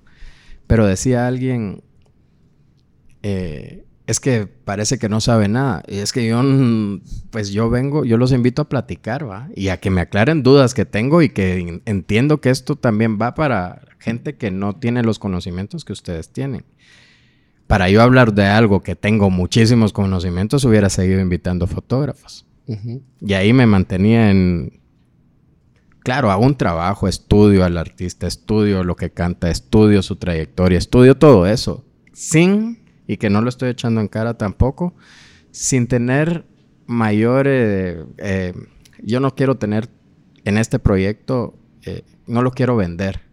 Quiero que sea mío, como vos decís, que sea mío, yo lo cuido, yo sé a quién traigo, a quién no, y esto. Vamos. Pero entonces a mí me afectó mucho ese comentario. ¿ah? Fueron dos. Y estaba así como que ah, atormentado porque yo no estoy acostumbrado a eso. ¿ah? Me fui a, a Cayalá, a la feria de la cerveza, que estuvo muy bien. y se me acercó alguien y me dijo, eh, porque ahora me conocen más por el podcast que por mi trabajo que llevo 10 años haciéndolo. y me dijo, mi mamá, y un saludo para, no recuerdo su nombre, pero ella se acuerda. Mi mamá es admiradora y dice que tu voz le da paz.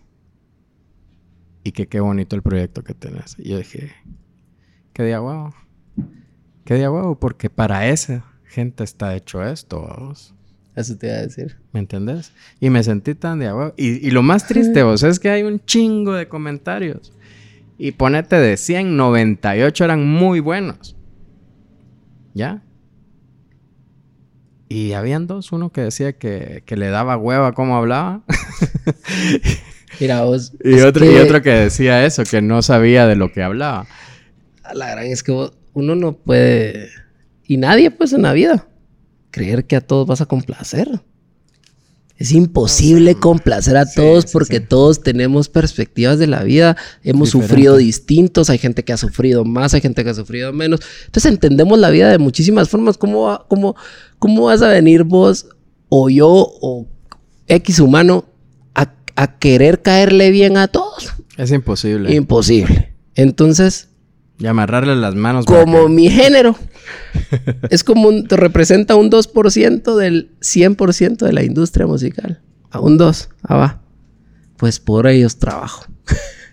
y ojalá que voy a, voy a seguir tratando de luchar, ¿verdad? Por que a quienes no me siguen hoy, ¿sí? En unos años o en meses o en días, algo llegue a ser yo para llamar su atención y poderles demostrar que también los puedo respetar a ellos.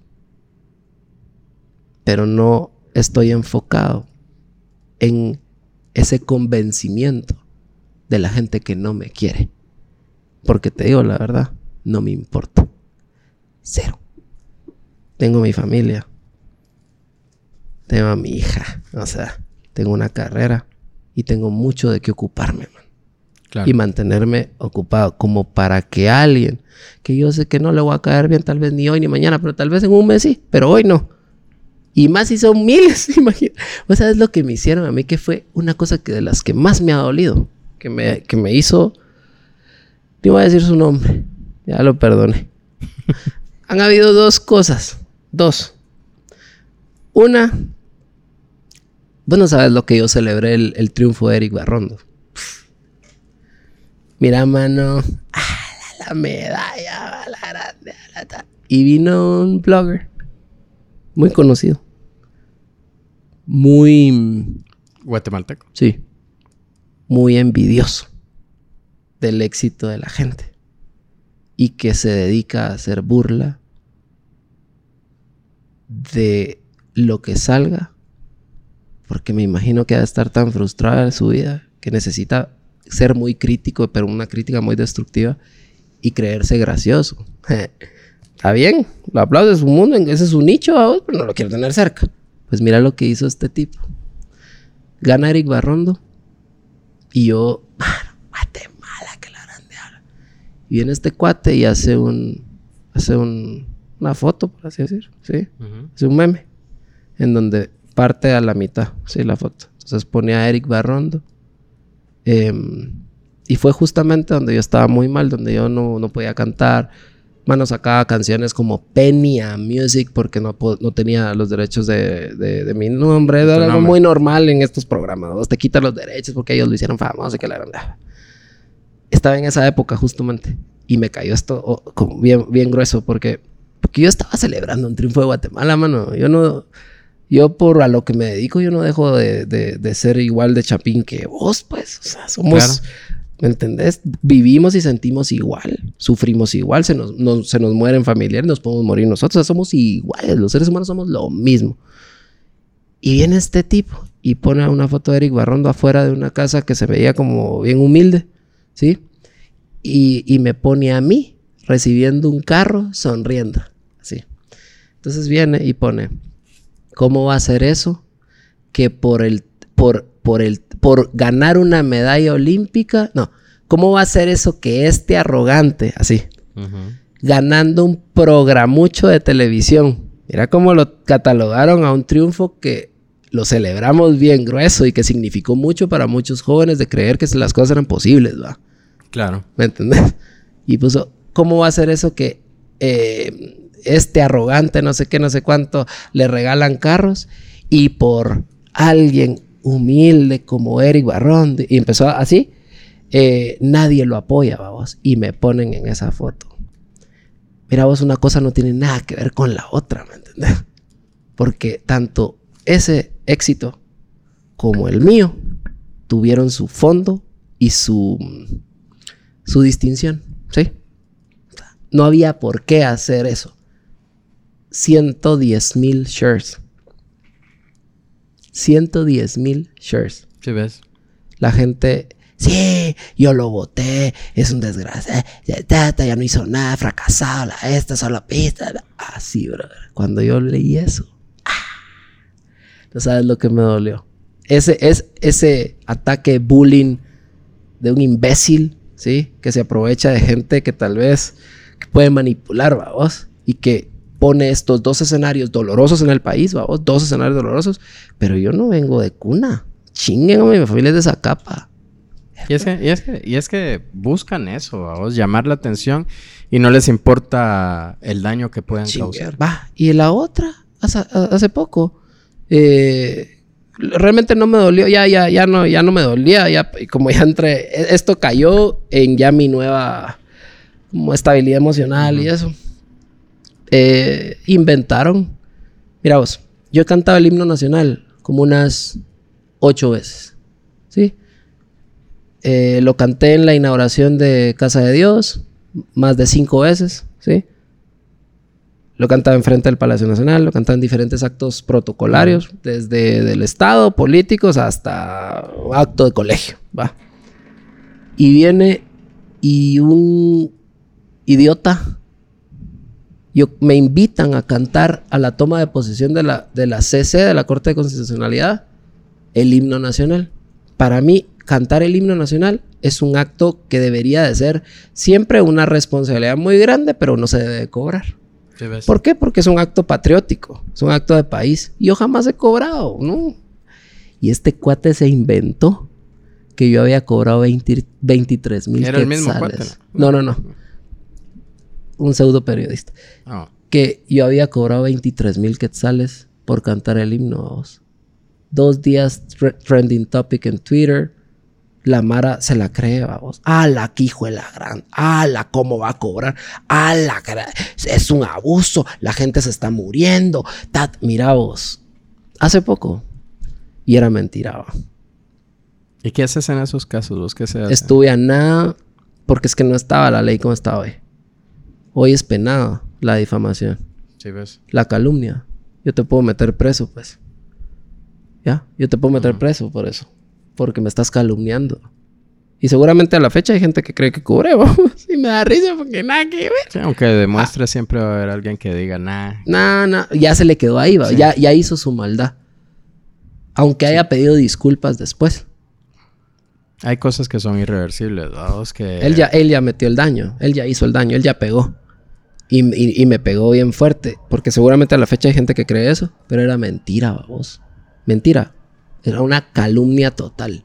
Algo que nunca he hecho, que no, que no va en mi realidad de vida y que se lo inventaron. Imagínate lo, el, el, el poder que tiene tu voz en un micrófono. Claro. O en el momento que escribís una nota para hacer mierda eh, para tratar de hacer mierda la carrera de una persona, aunque sea mentira. Vos sí que se ha hecho, se ha hecho. A vos te contaba hace, hace, hace, cuando antes de empezar a grabar, te contaba cuando vino Alejandro y, y, aquel contó un poquito en el podcast, porque yo le decía a vos y, tu familia, cómo vivió esa etapa de,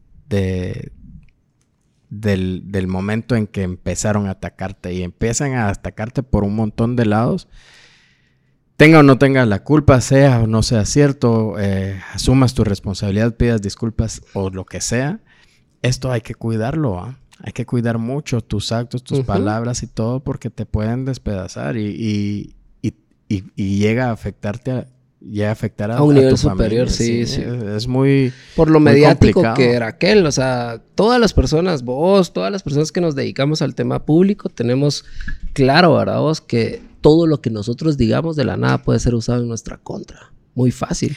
Y pues la gente casi que solo está esperando que tu resbalón va. En ese rollo Están ahí viendo cómo te equivocas para, claro. para pegar. En ese rollo de Alejandro, aquel lo mencionó y lo ha mencionado en un montón de veces que él estaba muy agradecido porque muchos le escribimos inbox.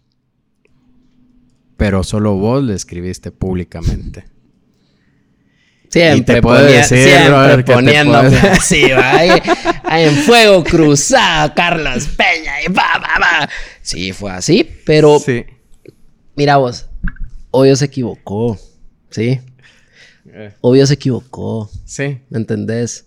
Eh, le faltó experiencia de saber qué temas tocar, qué temas no, cómo lo tocas, cómo no lo tocas. Porque yo estoy, mira, 100% seguro vos, que él estaba arrepentido de sus palabras. Y como yo lo conozco a la lepuga, yo sé lo trabajador que es. Yo sé que no es ni clasista ni racista. Yo sé lo... cómo empujan ellos en Petén todos sus hoteles, la cantidad de trabajo que genera, que, ¿me entendés? Que empleos que ellos, que ellos generan. Cero racismo ahí. Yo, yo, yo sé, y, la verdad, no fuera su amigo ni su socio, porque tenemos cosas paralelo a la música juntos, si él fuera racista. Porque me cagan los racistas. Porque estoy muy orgulloso de mis raíces, ¿me entendés? Te puedo decir, mi, mi tío defensor de los indígenas de toda la vida, más de cincuenta y tantos libros escritos. Mi tío es Carlos Aldana. Eh, mi mamá fue directora de educación radiofónica y GER por un chingo de años y ella levantó la educación por radio. ¿Sí?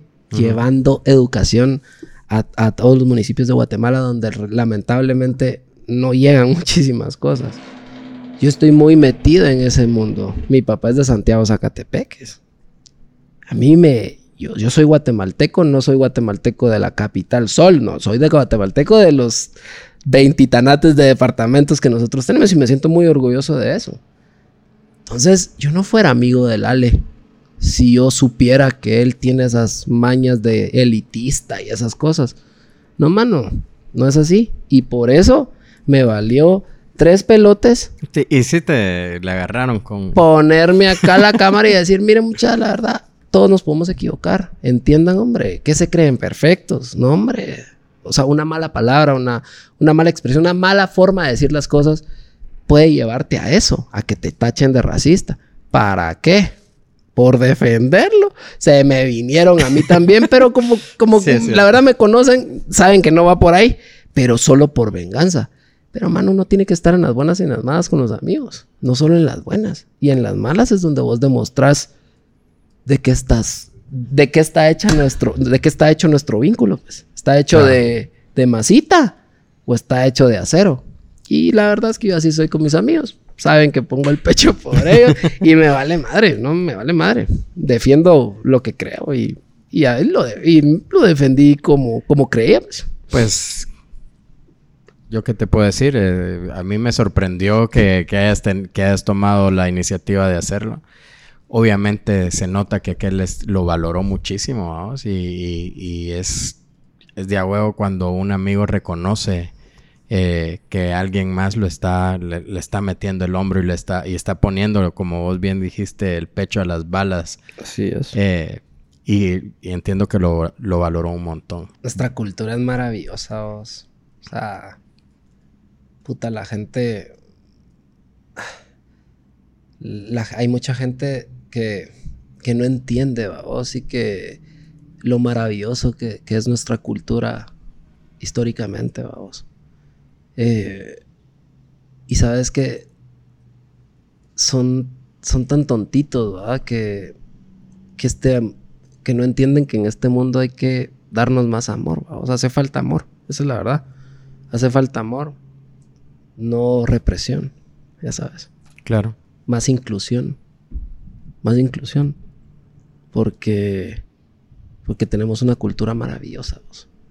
Rica en muchos aspectos que yo personalmente la valoro mucho y me siento orgulloso de donde soy. ¿Entendés?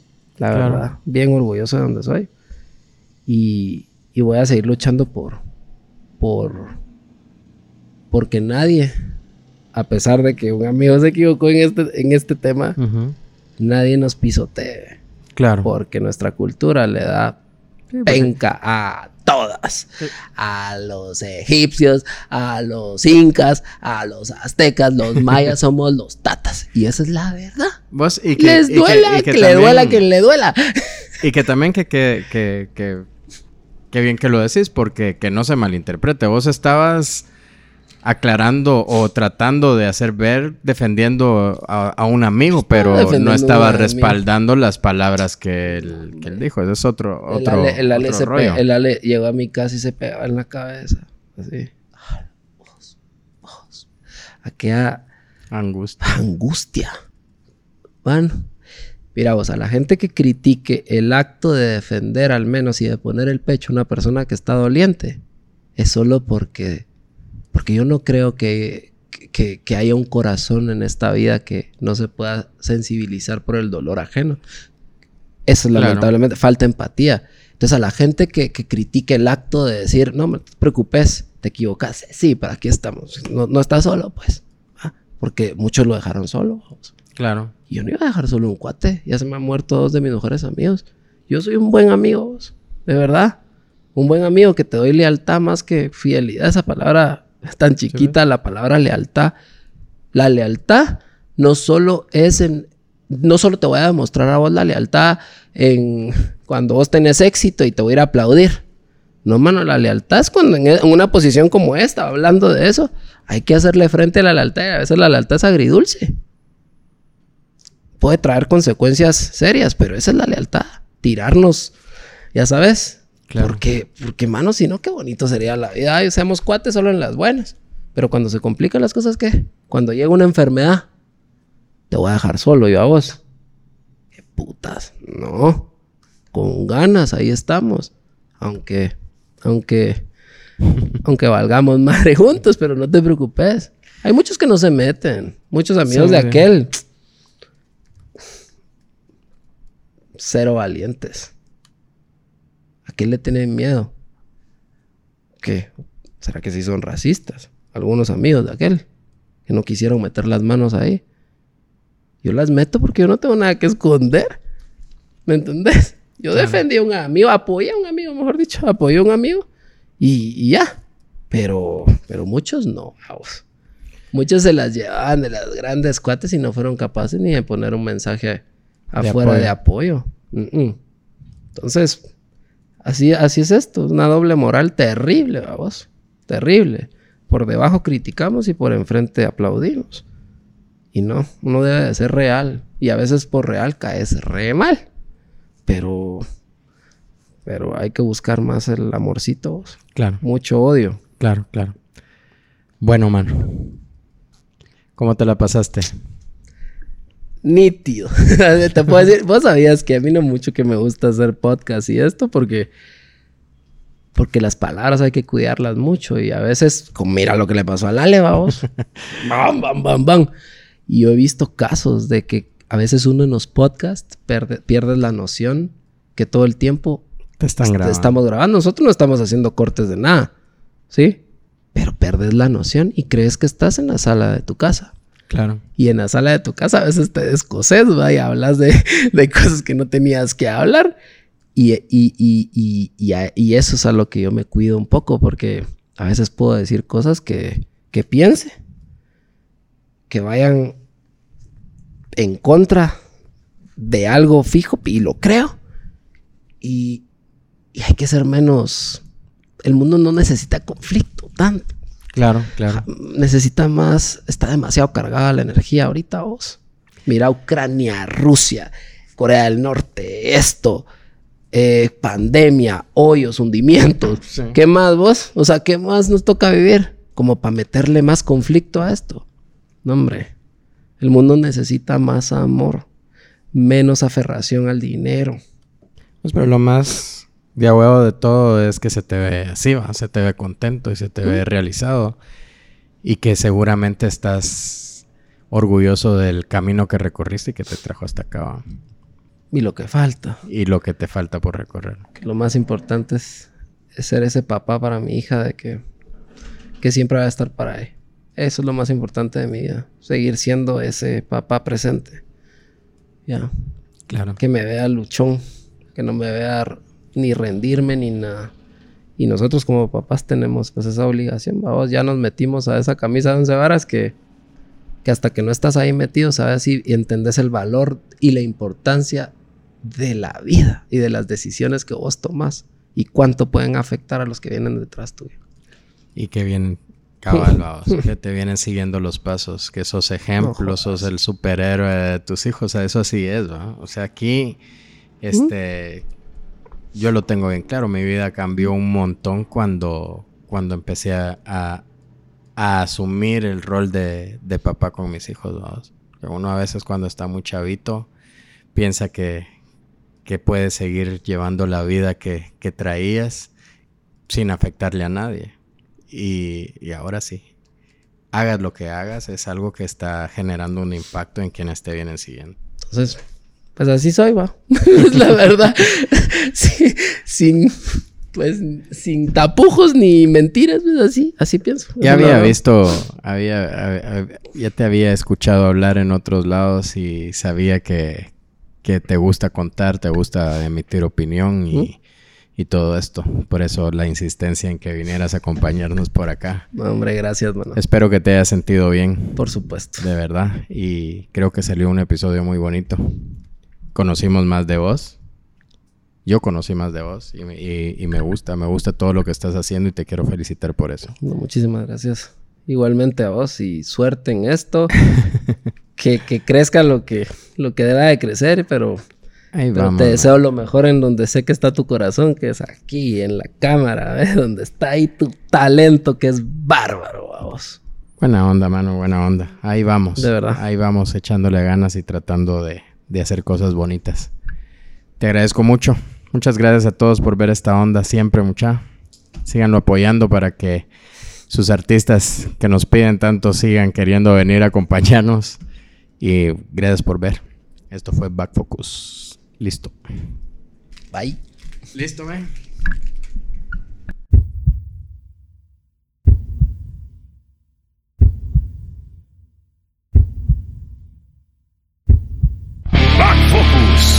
podcast.